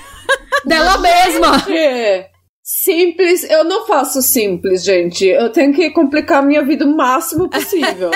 eu tenho que me matar e voltar como minha irmã. Ah. E ele caiu! Ele acreditou que ela era irmã gêmea dela mesma! Meu Deus! Porque ela inventou um personagem. Agora, parando pra pensar, eu acho que ela deve ter viajado a primeira vez pra incorporar um personagem, assim, porque a Terry, ela falava diferente, ela tinha, assim, é, hábitos diferentes, ela fumava outra marca de cigarro, que era a favorita dela. Ela tinha histórias diferentes pra contar de quem ela era, ela tinha Então não foi de que nem o diferente. Ted Bundy, que ele só repartiu o cabelo do outro lado e a polícia não sabia mais quem ele era. Que o Ted Bundy fez isso. O Ted Bundy, ninguém sabe quem ele é. Ele só dividiu o cabelo do lado contrário. É a cara de papel, sulfite, né? É, qualquer coisa que qualquer você colocar. coisa que você coloca, muda. Ó, dá pra vocês verem, as fotos dela loira, ela disse que ela era Terry. Não, e ela tá, ela tá bem diferente, assim, dá pra É. sa- saber que. Dá, dá pra ver que, tipo, dá pra cair no conto de que ela é irmã gêmea, mas assim. Se você não conhece ela intimamente, é. Se você conhece. Nossa, olha, você também tem uma pinta no seio esquerdo, igualzinha a sua irmã. É, você também tem essa cicatriz aqui, né? Igual. É? Nossa! Se bem que eu e a Sofia, a gente também, as duas, tem, tem cicatriz no, no queixo. Acho muito engraçado que a gente, as duas, tem cicatriz no queixo, no mesmo lugar. É genética. E aí, calma que piora. Eita. O que, que ela fez? Ela chegou e aí ela falou assim: não, fique tranquila, porque você não precisa. A, a Rob já foi. Eu já cuidei do, do funeral. E ela quis doar o corpo dela para o Instituto de Pesquisa Médica do Texas. Hum. Vamos só fazer um obituário. E olha, olha aqui, olha aqui, ela descreveu uma carta. E aí ela leu uma carta falando assim: Não precisa chorar por mim, faça assim, saia com a minha irmã, leve ela para jantar, tomem um bom vinho, celebrem a minha vida. Celebrem a minha vida comigo. Eu não sei, eu não sei qual que é o fenômeno psicológico que explica isso, Mas, mas, eu acho que assim. a Natália falou alguma coisa, celebrar a vida dela. Ela mesma queria se celebrar. Exato. Ela sempre queria atenção. Então, o que é que é mais o, sabe, o culmino de atenção? Vamos, eu quero, eu vou assistir meu, prime- meu, meu próprio enterro, meu próprio. Exatamente. Aliás, eu não sei se vocês sabem, mas a partir da semana que vem, quem vai apresentar esse podcast com a Renata e com a Mônica é a Natasha. A minha. a minha irmã. A sua irmã gêmea? É, a minha irmã gêmea. e eu, eu tô deixando o podcast pra me dedicar a ser uma mãe melhor pro George, a ter mais tempo pro George. E a Natasha que vai Eita. fazer tudo os corre. Eu acho que o Jorge vai morar aqui em casa se você começar a dar remédio pra ele, viu? É, não, não vou começar a dar remédio pra ele, tadinho. Eu vou me dedicar à vida de maternidade, à vida, à vida de mãe. E a Natasha é que vai assumir o podcast. Vai assumir? Hum. Hum. Falou. Aí, como que ela se fudeu? Basicamente. Porque não satisfeita em fazer isso. Ah, é, depois disso ela começou a ter um caso, tá? Um caso com o próprio marido. Que não- Eles começaram a se pegar. Sim. A minha vida não tá complicada o suficiente. O que é que eu posso fazer pra fi- complicar Ela- o que que ela ainda fez? mais? Ela soltou um obituário no jornal. Ela foi procurar emprego no antigo emprego dela. Pra substituir ela mesma, como Terry. Não, não, não, não, não precisa me ensinar, porque a minha irmã já me ensinou tudo.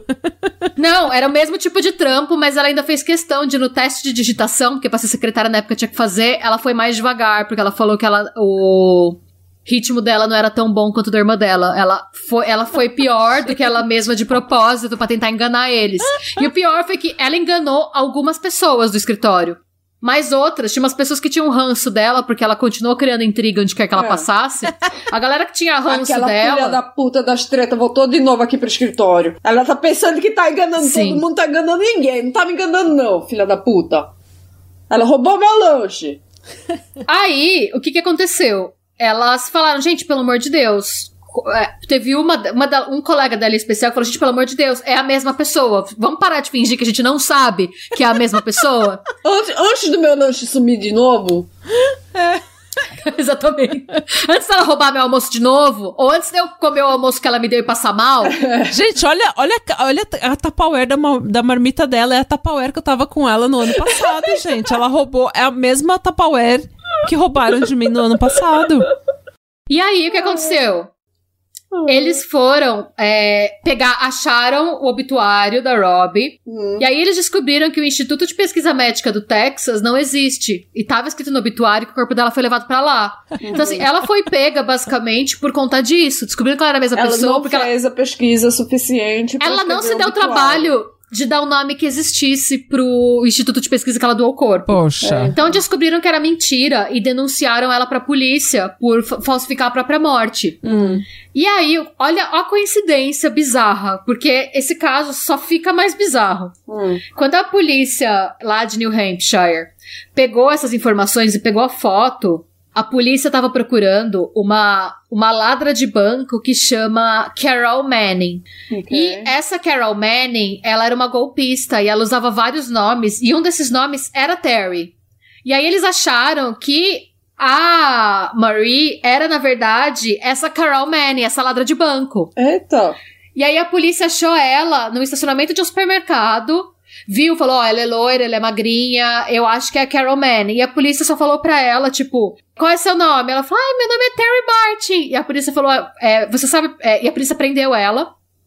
Porque ela correspondia à descrição e por conta da denúncia. E aí a polícia, quando ela foi presa, a polícia perguntou: Você sabe por que você tá sendo presa? Ela falou: Sei, meu nome é Alder Murray Healy e eu tô, eu tô sendo acusada de matar meu marido, tentar matar. E ela confessou e a polícia: Quê?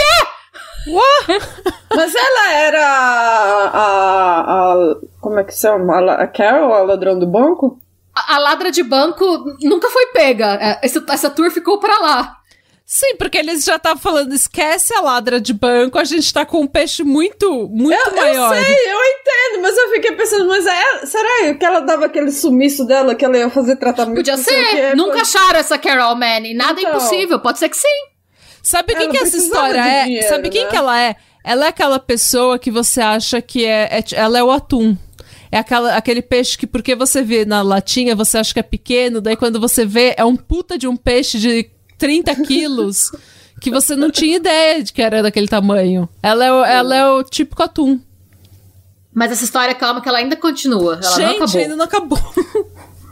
Ela confessou, e aí a polícia ficou, quê? Aí a polícia do de New Hampshire contatou a polícia do Alabama e descobriram que ela estava sendo procurada fazia três anos.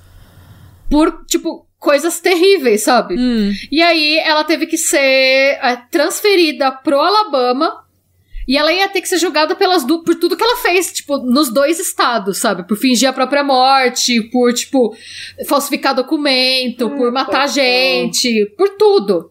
E aí, por enquanto, no começo, só pela morte. Ela foi condenada pela morte do marido. E aí ela foi condenada a life in prison.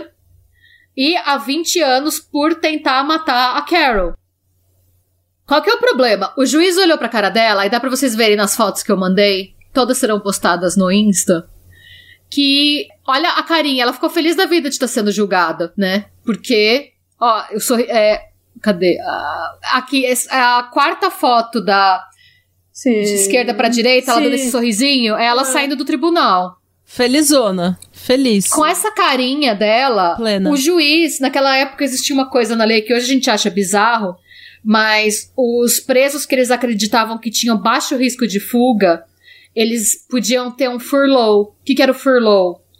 Você era preso durante a semana e de fim de semana você podia sair. Você saía sexta e voltava domingo. Você ficava preso segunda a sexta. Só no final de semana. É, porque um criminoso, gente, ele também. Um criminoso, ele também fica estressado. Ele também precisa tirar o final de semana de folga. Então, É, o problema é ela obviamente, ele não vai fazer as coisas no final de semana. Obviamente, ele vai usar o final de semana pra descansar. Principalmente depois de uma longa e árdua semana na cadeia. Não, e sabe qual que é o, o pior? É que assim, o, o segundo marido dela, o John, ele ficou sabendo de tudo aquilo e ele ficou do lado dela. E ele depois, como testemunha de defesa, falando que ele estava disposto a mudar, ele mudou pro Alabama, pra Aniston, pra ficar com ela enquanto ela estivesse de furlough. Então, é, isso contou com- positivamente pra ela ter direito a sair. E como ela tinha muita experiência, ela era uma ótima secretária, é, quando ela começou a servir, ela foi presa no Tutwiler Women's Institute. Era uma prisão de segurança média. E ela conseguiu fazer trabalho de secretária na cadeia. E ela era considerada uma prisioneira modelo. E foi lá que ela ficou, ela serviu a sentença por quatro anos, indo, tipo, todo fim de semana ela ia encontrar o marido. O marido mudou, ele ficava num motelzinho, ele perto da cadeia, pra ficar com ela de fim de semana. Eles se viam de fim de semana, basicamente. por- ficaram assim por quatro anos. Meu Deus. Sim. E aí, um belo dia, em 87, de novo, mais um mistério dessa história, ninguém sabe direito o que, que aconteceu. Porque um belo dia ela apenas desapareceu. Ela fugiu. Eita!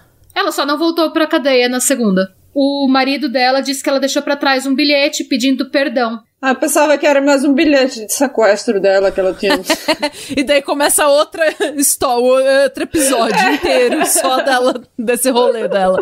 Gente! Quatro dias. Não, é. Quatro dias depois. Então, tem a teoria até hoje de que ela queria fugir com o John e que ele é, deu pra trás, que ele não quis. Não sabemos. Ele disse que não, que ele não sabia. Ninguém entende porque depois de quatro anos com ele, um dia ela só saiu. E o que sabe é que ela fugiu no inverno, sem dinheiro, só com a roupa do corpo. E assim, pelo perfil dela, parece uma folga, uma fuga, quer dizer, desculpa, muito mal planejada, sabe? Uhum. E o que aconteceu? Ela foi encontrada quatro dias depois. Que eles acham que ela ficou andando pela floresta perdida, assim. E ela foi levada para o hospital porque ela tinha sido exposta a muita chuva e tava muito frio, tava começando a nevar. E ela chegou a, che- a- alcançar a casa de uma mulher de Aniston que tinha estudado com ela quando ela mudou pra cidade, quando ela tinha 12 anos. Ai, meu Deus. E essa mulher não reconheceu ela. claro que não, depois de quatro dias. É, alertou a polícia que tinha visto uma mulher sem rumo andando pela floresta que tinha batido na casa Tem dela. uma vagabunda aqui na minha porta, tá pedindo comida. Ela foi levada pro hospital local e ela, para ser tratada por hipotermia, enquanto ela estava sendo tratada, ela teve um ataque cardíaco e morreu. Tá. Ela foi enterrada do lado do primeiro marido dela, no Não. cemitério da família. Que desaforo. Sim. É. Que desaforo. E, tipo, a conclusão desse caso, pra mim, vai ser. Eu também vou encerrar com o Wayne Manis, que foi o policial do FBI que foi responsável por procurar ela durante todos os anos que ela ficou foragida e que foi quem acompanhou o caso depois que ela foi presa. Hum. Ele disse: na minha opinião, de acordo com o que eu vi, ela tinha duas personalidades. E eu não tô falando de um transtorno de personalidade múltipla, e sim de duas personalidades que se entendiam. e ela tomava suas decisões utilizando a personalidade mais condizente com cada situação. Eu não sei se existe qualquer lição para tirarmos desse caso em termos de sociedade, afinal, quantas Marias Hiller, Maris Hiller existem no mundo? Meu Deus, eu espero que não existam muitas. Eu espero que não exista nenhuma. Mas ao olhar para ela, tudo que eu vi era um enigma. Eu não acredito que tenha nenhum ponto positivo, nada a ser ensinado e absolutamente nenhuma lição a ser aprendida. Eu apenas torço e rezo todas as noites para que outra Mary Healy não nasça. Nossa, gente. Tomara que eu seja uma. Tomara que eu seja você. Não, então, eu tava falando com a, com a Natasha ontem, a gente tava conversando sobre essas teorias e a gente também não chegou a nenhuma conclusão. que bom. Mas a gente acha que também não tem muitas. Gente, não, é, é isso, gente. Assim, é uma história que, assim, é, eu acho que eu nunca vi, em todos esses casos que a gente acompanha, uma pessoa com tanto transtorno junto, assim. Gente, eu nunca vi uma pessoa tão, tão, assim, dedicada à profissão de filha da puta. sabe? Sim! A pessoa não para. Ela o quê? Ela, a- ela é A assassina. missão da vida dela era complicar a vida de todo mundo, Exatamente, a dela. incluindo a dela. É. Ela envenena, ela mente, ela cria intriga, ela fofoca, ela falsifica, ela rouba, ela morde barriga, ela faz de tudo, gente. Não tem Ela nada morde barriga. Não tem nada que essa mulher não faça. Tipo, ela resolveu. Ela é multitalento criminal. É, ela falou: eu não quero ser uma criminosa comum, eu quero ser todas elas. ela é tipo aquela música da Whitney Houston: I am every I'm woman. every woman. não, gente, eu acho esse caso bizarro, assim, eu não sei. E eu, eu fico um pouco chocada, porque. Como a gente não conhece. Como essa história não é mais conhecida, sabe? Tipo, olha o nível de furdunço. Eu fiquei perdida tendo que escrever esse negócio. Teve uma hora que eu, eu parei e falei, gente, Nossa, eu tive, eu tive ups and downs, assim, altos e baixos com essa história, porque tinha uma hora que eu tava me perdendo, daí começava a pegar de novo, daí me perdi um pouco de novo, daí começava a entender. Ai, mas é, é tipo, foi que nem uma, novela mesmo, sabe? Aí toda Foi. vez que a gente ia começando a perder era no começo do episódio, né? Que tinha, assim, ainda mais um pouco a tensão baixa. Mas aí, já chegando no final do episódio, a gente vai com outra treta, outra, outra no- novidade, outra, sabe? Tornos de Eu- eventos. E, de eu não repente... sei. E aí... e- ah, teve gêmeas, teve... gêmeas que não eram Ai, meu gêmeas. Deus, teve... Ai... Teve, Teve de tentativa tudo. de roubo de criança, É. gente. Ela tentou roubar o neto. Isso Teve aqui tem que tudo. ser uma série do HBO. Não é- um filme não basta. Não dá tempo de contar essa história direito só num filme. Tem que ser uma série. A única coisa que tem dessa série, além do episódio do Investigação Discovery, mas eles super cortam a história, é um episódio de tipo meia hora, então não, não Sim, conta a história é. direito. Tem uma, um Lifetime Movie, sabe esses filmes da Lifetime? Que dá Sim, pra assistir na íntegra no YouTube, mas é muito ruim. É. Tipo, o filme é muito ruim mesmo, assim, eu Tipo tentei assistir. Hallmark. É, tem no YouTube na íntegra, a gente pode colocar um textinho, mas assim, eu, eu aguentei ver cinco minutos. Porque, tipo assim, tem uma cena que entra, tá a Carol Healy, a atriz que faz a Carol Healy, tipo, no jardim, vem do pai dela entrar, e aí passa uma vizinha. Meu Deus, seu pai parece que está morrendo. Aí a menina faz, oh. tipo, tipo, tipo, não. Mas é o que eu- é, né? É, assim, assim é a vida. Oh, É não. E A aí tem a Murray pela Healy no fundo, assim, sabe? Tipo, com seu vestido florido, assim, tipo, tan, dan, dan. Você já sabe que foi ela, nos cinco minutos. Não. É. Eu não sei, é, eu também achei o final, assim, eu não entendi por que, que ela fugiu com tão pouco planejamento. É, eu tava até discutindo isso com o Zanella ontem, o Zanella fala que ele acha que ela tinha, tipo, algum problema sério na cabeça que no fim a cabeça dela já não tava funcionando bem, sabe? Hum. Que ela só vazou, assim, que ela já tava meio que perto do fim. Mas ela tinha 52 anos, ela era muito nova no final. Sim, deve ser assim, sabe? Depois de quatro anos na cadeia, ela já não era mais primeira página no jornal e queria, sabe, fazer mais. Ah, tem que começar Nossa. a complicar minha vida de novo, gente, que tá ficando muito chato agora. Porque essa eu penso assim, se ela tinha quatro anos É. pra. Ela passou quatro anos indo todo fim de semana pra Eu achei trombar o marido. foi muito tempo que ela passou sem, Então, sem mas- fugir. Mas pensa, ela podia ter guardado dinheiro, ela podia ter guardado uma troca de roupa enterrado num canto da floresta. E pe- eu, eu não entendo por que que, dado o histórico dela, dado tudo que ela, fez, planejou porque... tão mal. Sim, pra sair com a roupa do corpo, pra só sair, eu realmente não sei o que, que aconteceu no fim. de repente assim. ela só surtou. Ela falou, ai, não aguento mais. Eu acho que faria sentido ele, eles terem um plano de irem juntos e ele não ter concordado no final, na hora, assim, ele Dela ter dado ela mais deu no, no melodramático dela. Então foda-se, você fica aqui, eu vou me embora. Vai ver que ela saiu achou que ele ia atrás dela. Se perdeu É, na floresta. É, pode ter sido. Ela deu uma. Ela jogou um verde lá, falou: Ó, eu vou embora, eu vou sozinha andando nu e crua pela floresta. E daí ela, ele falou: tá bom. E ela foi. E ela não quis dar o braço a torcer e voltar pra Pode casa. ser.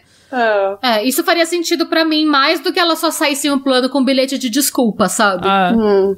E o pior é que Sei. tem gente que é tão assim, tão. Como que é o nome? Teimosa, que a pessoa faz Eu. isso. É. A minha irmã é assim também. A minha irmã, se ela falar, ah, então eu vou sair daqui, se jogar e ir pra.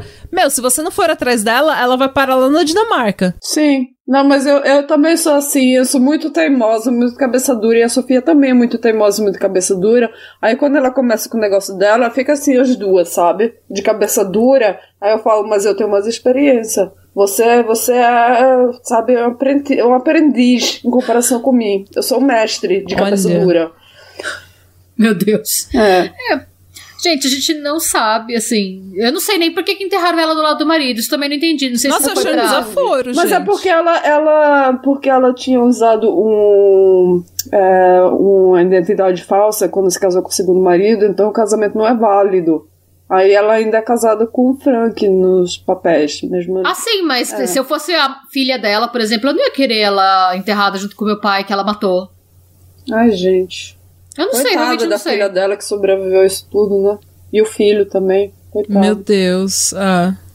Ah. É isso, gente. Essa foi a história. Espero que vocês tenham conseguido entender. A história é que foi- bizarra. É, Amei. muito bizarra. Fiquei, sabe, um suspense muito grande. O que é que vai acontecer agora? O que é que ela vai, o que é que ela vai fazer agora? Que personalidade que vai entrar nessa história agora? Quem, Gente, e assim, que crime que ela vai cometer dessa, nesses próximos cinco minutos? tipo, quem é Suzane Richthofen perto dessa mulher, gente? Ela não é nada. Nada! Amadora. Amadora. E até hoje ninguém tem certeza de quantas pessoas de fato ela matou. O que a gente sabe, contando o marido, o primeiro neto, Amiga da filha. Ami- amiga, a amiga da filha. A sogra e a mãe, mais ou menos. a gente Ela foi uma serial contar. killer, né? A mãe, É. a sogra. E tem toda a galera que comeu a comida dela e tal, e que conviveu com ela por um tempo, que... Mas Eu fico pensando assim, sabe, que todo que, que esses rumores na cidade, ah, eu também passei mal, assim.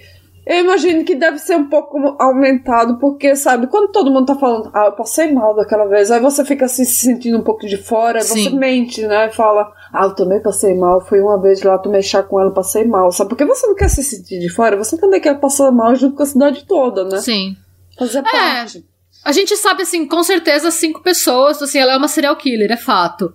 Hum. É, mas a gente não sabe se antes, porque a gente, os que a gente sabe com certeza foram os que foram exumados, né? A gente, Hum. naquela época morria muita gente de muita coisa. Então a gente não sabe se ao longo da vida, se tipo, se o. Se a amiguinha da filha foi realmente a primeira pessoa que ela matou, sabe? É. Não É. se sabe, assim, até hoje. Tem várias interrogações, assim, nessa história que a gente nunca vai saber. Até porque é o que o, o policial falou logo no começo, né? Esse é um caso que ele foi tão. Ele machucou a comunidade de um jeito, uma cidade pequena, que a galera mesmo prefere não saber, sabe? Não cavar e não. Ah. É isso, a gente só torce pra não nascer outra, né? E pra Mônica não ser uma, porque a gente. E pra já- Mônica não ser A gente uma. tá se enrolando em vários business com o nome dela, então é melhor que a gente não.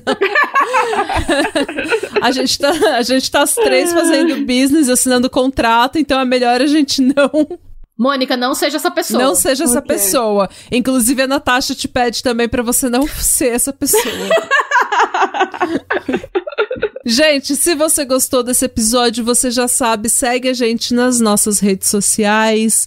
Manda um salve pra gente nas redes sociais, manda um- uma mensagem, manda histórias que você quer que a Um gente pombo comente, um pombo correio, uma coruja, o que você precisa com E é isso, gente. Muito obrigada e até a próxima. E Radebra. Adebra! Slug.